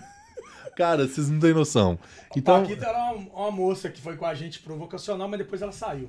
Aí eu fomos rodar no shopping. Era aniversário de quem? não sei, do Dudu, do bate... cara, o Ah, Duduzinho. é mesmo. Levou um baterista lá, um menininho. Aí chegamos lá no shopping lotado. Falei, galera, eu quero pedir a atenção de todos, que aniversariante tá aqui. Nós vamos cantar parabéns. Mas nós estamos falando de duas mil pessoas. Quem já foi no shopping de Curitiba sabe que o trem é grande lá. É. Lotado, o povo levantou e bateu palma no meio de umas 50 pessoas da Cola de Deus. Eu falei, caramba, tinha um piano lá. Lembra do piano? Lembro. Peguei o piano, não sei tocar piano, não, mas tinha um cara tocando, cantando até música protestante, eu comecei a envolver. E começamos a falar e tal, e chamando o povo, fui montando um grupão lá junto com os meninos, o pessoal rachando os bicos, gravando. Tá tudo no Instagram, gente, só olhar aí. E, e, e fomos pra praça, conhecemos todo mundo e chegou uma noite que o Paulo ficou mais íntimo nosso. Na primeira noite, nos- a Na gente- segunda. na segunda noite, pessoal foi dormir, não, vambora, porque tá de retiro. Vai dormir todo mundo. Falei, ah, eu vou dormir. Cara, eu acho que Sair isso, de casa, vou dormir? É, eu também acho uma, isso, entre aspas, uma, uma besteira, sabe? Porque a a, convivência, ela te traz uma intimidade. E naquele momento eu senti que eu devia contar o meu testemunho, tudo isso que eu contei aqui. Aí E- sentamos, porque o pau vai enrolar mais ainda. É igual o João Kleber. Pera, pera, pera, pera, pera. Não é assim, não. Aí chegamos à madrugada num sofazinho onde tinha uma pessoa deitada de cabelo azul e foi dormir. E o pessoal querendo comer lá dentro, a gente saía pra comer todo dia. Aí ficou eu, Maria Clara e o Paulo, à noite, uma hora da manhã, duas horas da manhã, conversando e do nada, cada um fala do outro. Paulo, ah, minha vida é isso aqui. Abriu coisas que você não falaria pra qualquer um. E testemunho dele. A Maria Clara também, eu também. Falei, caramba, nós estamos falando aqui. Aí fomos pro nosso quarto. Foi ali que, quero lembrar aqui também, que vou fazer menção. O Paulo partilhou comigo sobre missão Sentinela de Maria. Naquela época eu estava passando esse processo com a missão Cordeiro Santo. Falei, olha, eu tô fazendo um estatuto aqui. Sentei com ele de madrugada. O meu quarto era uma cama de casal, com banheira. Mas também, que Como? cama que ia aguentar? Com- não, com banheira, com tudo. Eu peguei o quarto principal lá. E os meninos tudo dormindo 10 pessoas juntos, jogados no chão. Aí os meninos foram lá pro quarto, nós fomos falar disso, de evangelização, de como conversar com o bispo, que, né, vale lembrar, ele montou esse croquis e levou pro bispo lá. E olha só que interessante, no terceiro dia, o pessoal já foi misturando. A- No terceiro dia, fomos chamados a atenção de que a gente tava fazendo bagunça. Ah, porque vocês estão atrapalhando nós aqui. Eu falei, não, mas nós estamos falando alto. Uma menina até passou mal de madrugada, graças a Deus que estávamos acordados. Menino ficou sem ar de madrugada. E você lembra disso? Esqueceu Foi- a bombinha. Esqueceu o bombinho. Nós tivemos que arrumar um jeito lá. Eu vi na internet que água com sal resolvia. Doutor Google. Bebi. Não, Doutor Saulo, né? Sapecamos um copo de água e sal pra essa menina beber, ela melhorou. Você acredita nisso? Foi mesmo. E, e graças a Deus deu certo. Lançou um placebo na menina, hein? Aí. Sábado Subiu, de a- evento. curou a, a, a bronquite, mas subiu a pressão dela. Último, último ano, ó, último dia. Pessoal, não, vamos sair, vamos comemorar, vamos sair pra comer uma Nó. pizza. Não! Não, aí o pessoal Aí começou. não vai vocês sair, não vão. porque vocês Vai- vai comer, não, vocês vão comer macarrão aqui que a gente tá Nós fazendo. vamos fazer um macarrão no molho. Não, você o quê? Você Saulo. tá doido? Nós estamos em Não Curitiba, vou. uma cidade maravilhosa. é a Europa dentro do Brasil. Nós vamos sair pra comer. E olhamos na internet lá, achamos uma pizzaria. Cara, a gente pega. Nossa. Para, espera. Aí nisso era só o, clã, os meninos que estavam ali. O Paulo já tava loucão já, desobedecendo e ia tomar uma ferrada. Mas na hora que veio os irmãos nossos mais velhos consagrados com a gente, nós ficamos em paz. Falei, não, tá a turma da comunidade que vai junto. Chamamos dois Vai Uber pra quatro, cinco pessoas. Dois Uber. O cara saiu da onde a gente tava, atravessou o quarteirão Cara, ele deu uma na volta. trás. Não. Ele deu uma volta grandona. Mas nós, o restaur- o- a pizzaria era um quarteirão atrás da rua que a gente tava. Mano, ele deu uma volta só pra, tipo assim, não, vamos fazer que Pagar você a paga. É, Só que ele deu uma voltona. Só que era só atravessar uma rua. Eu falei, não é possível que nós fizemos isso, cara. Aí, beleza, não, foi, na foi mesmo, foi. Que inclusive, quem for em Curitiba pode comer essa pizza família. Não. São 50 pedaços. O Saulo conheceu, o Saulo conheceu um, ca- um, um, um blogueiro que é famoso, sabe?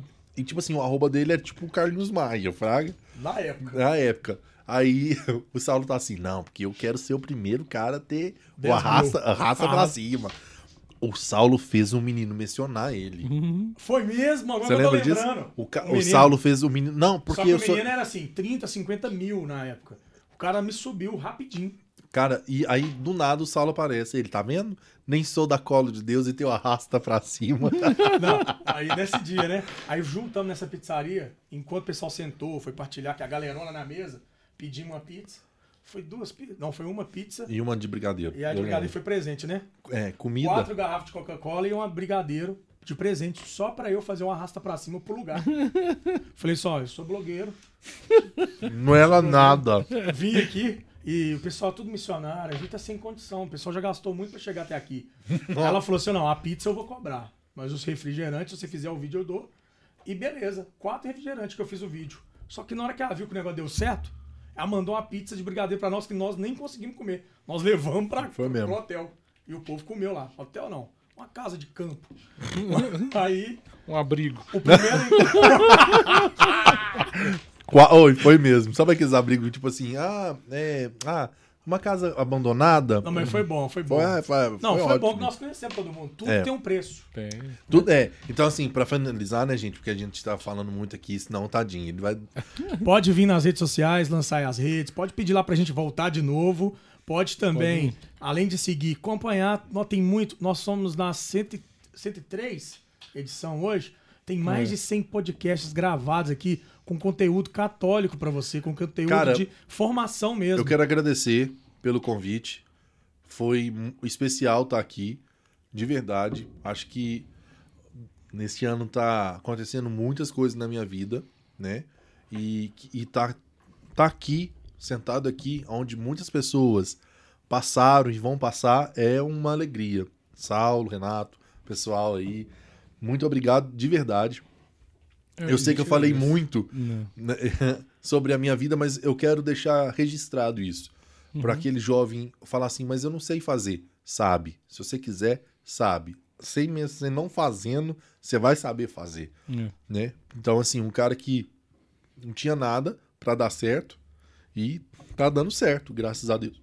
Tem a loja, tem a missão, tem os amigos e tem Deus. É isso aí. Tem, Nós- a, nós tem a alegria, né? É. o- Nós descobrimos que A juntos, verdadeira alegria. É, nós descobrimos que juntos somos uma potência exatamente. nas mãos do nosso maior amor, do nosso Senhor. E é por isso que nós reunimos. Nós temos esse grupo nosso aí em off. Um grande abraço para todos, É. que, que faz com que a minha vida seja mais entregue para Deus. Sem os meus amigos, sem essas pessoas que acreditam em mim e me amam tanto a ponto de, de me abraçar mesmo quando eu não quero nem ser abraçado. E essa é a grande diferença daquele que quer evangelizar. Eu a amo, eu, além de ser amado, eu adoro, desejo, quero. E o que eu sinto, experimento, eu desejo que as pessoas também conheçam. Porque para mim foi tão bom que não pode ficar só em mim. Tem que ir até você. Por isso que Amém. a gente brinca, zoa muito, mas o tempo todo a evangelização está em primeiro lugar. É. Porque aonde vai Saulo e Paulo, com essa correção de, de gramática aí, de ser grego ou de não ser, ah, que é Paulo, não é Paulo, é Saulo. O importante é o seu coração aqui agora. Que você coloque isso na sua vida. Eu tô deixando firme isso aqui porque nós entendemos muita coisa e ainda a gente está buscando ainda conhecer. Ninguém entende o que um coração aflito passa, mas quando conhece o amor verdadeiro, tudo acalma, porque nós sabemos onde estamos. Nós não podemos ser como Pedro, que desacredita e vai afundar, vai voltar para a vida antiga. Não. Nós queremos ser aquele Pedro que, olhando para Jesus, reconhecendo a voz dele, sentindo o cheiro, ergue a mão e fala: Vem, Senhor, eis-me aqui. Né? Me dá um coração novo, faz semelhante a ti, me transborda para que atinja as pessoas por onde eu passo. Se você sentiu isso hoje, nós conseguimos realizar aquilo que Deus nos pediu. É. E quero já aproveitar e agradecer mais uma vez por essa oportunidade. E vocês vão me ver aqui muitas vezes, eu sei disso, porque teremos várias parcerias, várias collabs e nós temos muitos Quero amigos voltar, em comum. Por favor. Nós temos muitos amigos em comum que vai ser interessante estar aqui sentado nessa Amém. mesa. Eu, eu agradeço e eu, eu falo aqui, já falei com o Saulo também quando ele veio, porque foi muito doido a troca que teve, sabe? E eu falei assim, a gente, a gente faz amigos, né? Não tem jeito. Então, a gente, eu sempre falo isso, mas parece clichê, mas não é. Porque as pessoas que, graças a Deus, têm vindo aqui, têm criado um vínculo, sabe? Interessante, Amém. legal e A tal. missão tá aí, viu? E uma coisa que você falou muito aqui, foi assim, saber que a gente não está sozinho. Não. Porque eu não conheci muitas pessoas que estavam, é, cada um num canto. Então, quando a gente faz essas pontes, é, a gente sabe, assim, pô, vai estar acontecendo uma coisa lá em Itaúna, velho, doido demais. Então, É. já sabe que tem alguém lá em Itaúna. Então, se precisar de qualquer coisa também, nós estamos aqui. Fala e, não. E nós precisamos de vocês também, não vamos dar o grito, entendeu? Pode- Igual a gente dá o grito chamar. pro Saulo também. A gente tem várias outras pessoas que podem vir aqui Não, falar. Cara, E eu, é um- e eu quero deixar o podcast também aberto pra vocês, quando vocês quiserem, falar assim, "Ô, velho, tô afim de falar tal coisa, Deus colocou, colocou no meu coração aqui. Ih, então, Pode, toda igual semana, o se Salão quiser. faz. O Salão já, já é de casa, já falou, velho, chama, velho, vamos levar esse cara. Ih, meu filho, se vocês quiserem uma vez por mês, nós tá aqui. Vamos, já fechou. A gente conversa. A gente... Eu amo, velho. Eu amo. Eu e amo. nós batemos o recorde no livro dos Guinness, da live Mais mais, da, do podcast mais longo. Sei não, hein? Olha, olha. Podemos ver. Mas talvez sim. Amém. Mas aí agradecer mesmo de coração e pedir pra quem tá assistindo aí que Segue rezar, aí, rezar pra, pela missão do, do Paulo, do Saulo, que do, não é fácil. e do, do lançar as redes também. E pedir pra Deus providenciar todas as coisas pra nós pra gente não desistir nunca. Renato, é, lançar as redes, todos vocês. É, vocês estão vendo hoje essa junção, faz parte de um projeto e de uma missão que nós carregamos para esse ano. De sempre estarmos em missão, mas que agora de forma de dar as caras. Nós estamos vivendo agora Atos 2. É. A gente primeiro saía, batia no secreto ali e tal. Hoje nós estamos indo para amar. Por isso vocês vão ver muita collab de Saulo e Paulo por aí. Se Deus é uma quiser. missão particular. É. Muito obrigado, meu irmão. Tamo Nós junto. estamos junto aqui, junto com lançar as redes. Foi um E- e é prazer, uma alegria. É nosso, obrigado, gente, de Cara, se precisar da gente, tamo junto. Espero vocês na tardezinha, viu? Ó, Vamos ver se a gente faz um podcast lá mesmo. Eu gostei dessa ideia, hein? Vai ser Nós legal. também. Não, vai não, já tá definido. Já tá, Ou tá. a palavra de Deus não vai ser cumprida. Eita, glória Já foi a. Deus. Não volta Profeta- atrás, não. A palavra é Seja. seja. Falaram isso aqui no comentário. Mas é isso aí. Agradecer a todo mundo aí, obrigado. Até semana que vem. Vamos ter aqui o Henrique, né, Jair? Isso mesmo? O Henrique, Henrique. é da- daqui de contagem? É Henrique do, da missão da Grupo de Oração Maranata. Ah, cê- ele é amigo do Emerson, conheço. É, ele vai vir aqui e vai falar o testemunho dele, fé e conversão, aproveitando o tempo quaresmal aí, pra gente também É, aproveita esse tempo aí, galera. trazer essa espiritualidade também de conversão, né? Aproveita Beleza? esse tempo aí de, de quaresma, sabendo que a quaresma não é um, um- um tempo, como que se diz? De tristeza, mas sim do arar de Deus, né? Então Isso. deixa Deus trabalhar no seu coração nesse tempo aí, para que você possa ser um cristão convertido total, que você não precisa ir ficar fazendo muita coisa, não. Pra você trabalhar. Tá na hora da gente servir, galera. Tá na hora de ficar brincando mais, não. Amém. Amém. Fechou? Fechou com 10. Deus abençoe. Até Amém. quinta-feira. Tchau, tchau. Tamo junto. Lucas Tamo 5, junto. versículo 4, lançai as redes e alcançai as almas para o Senhor. Amém. Amém.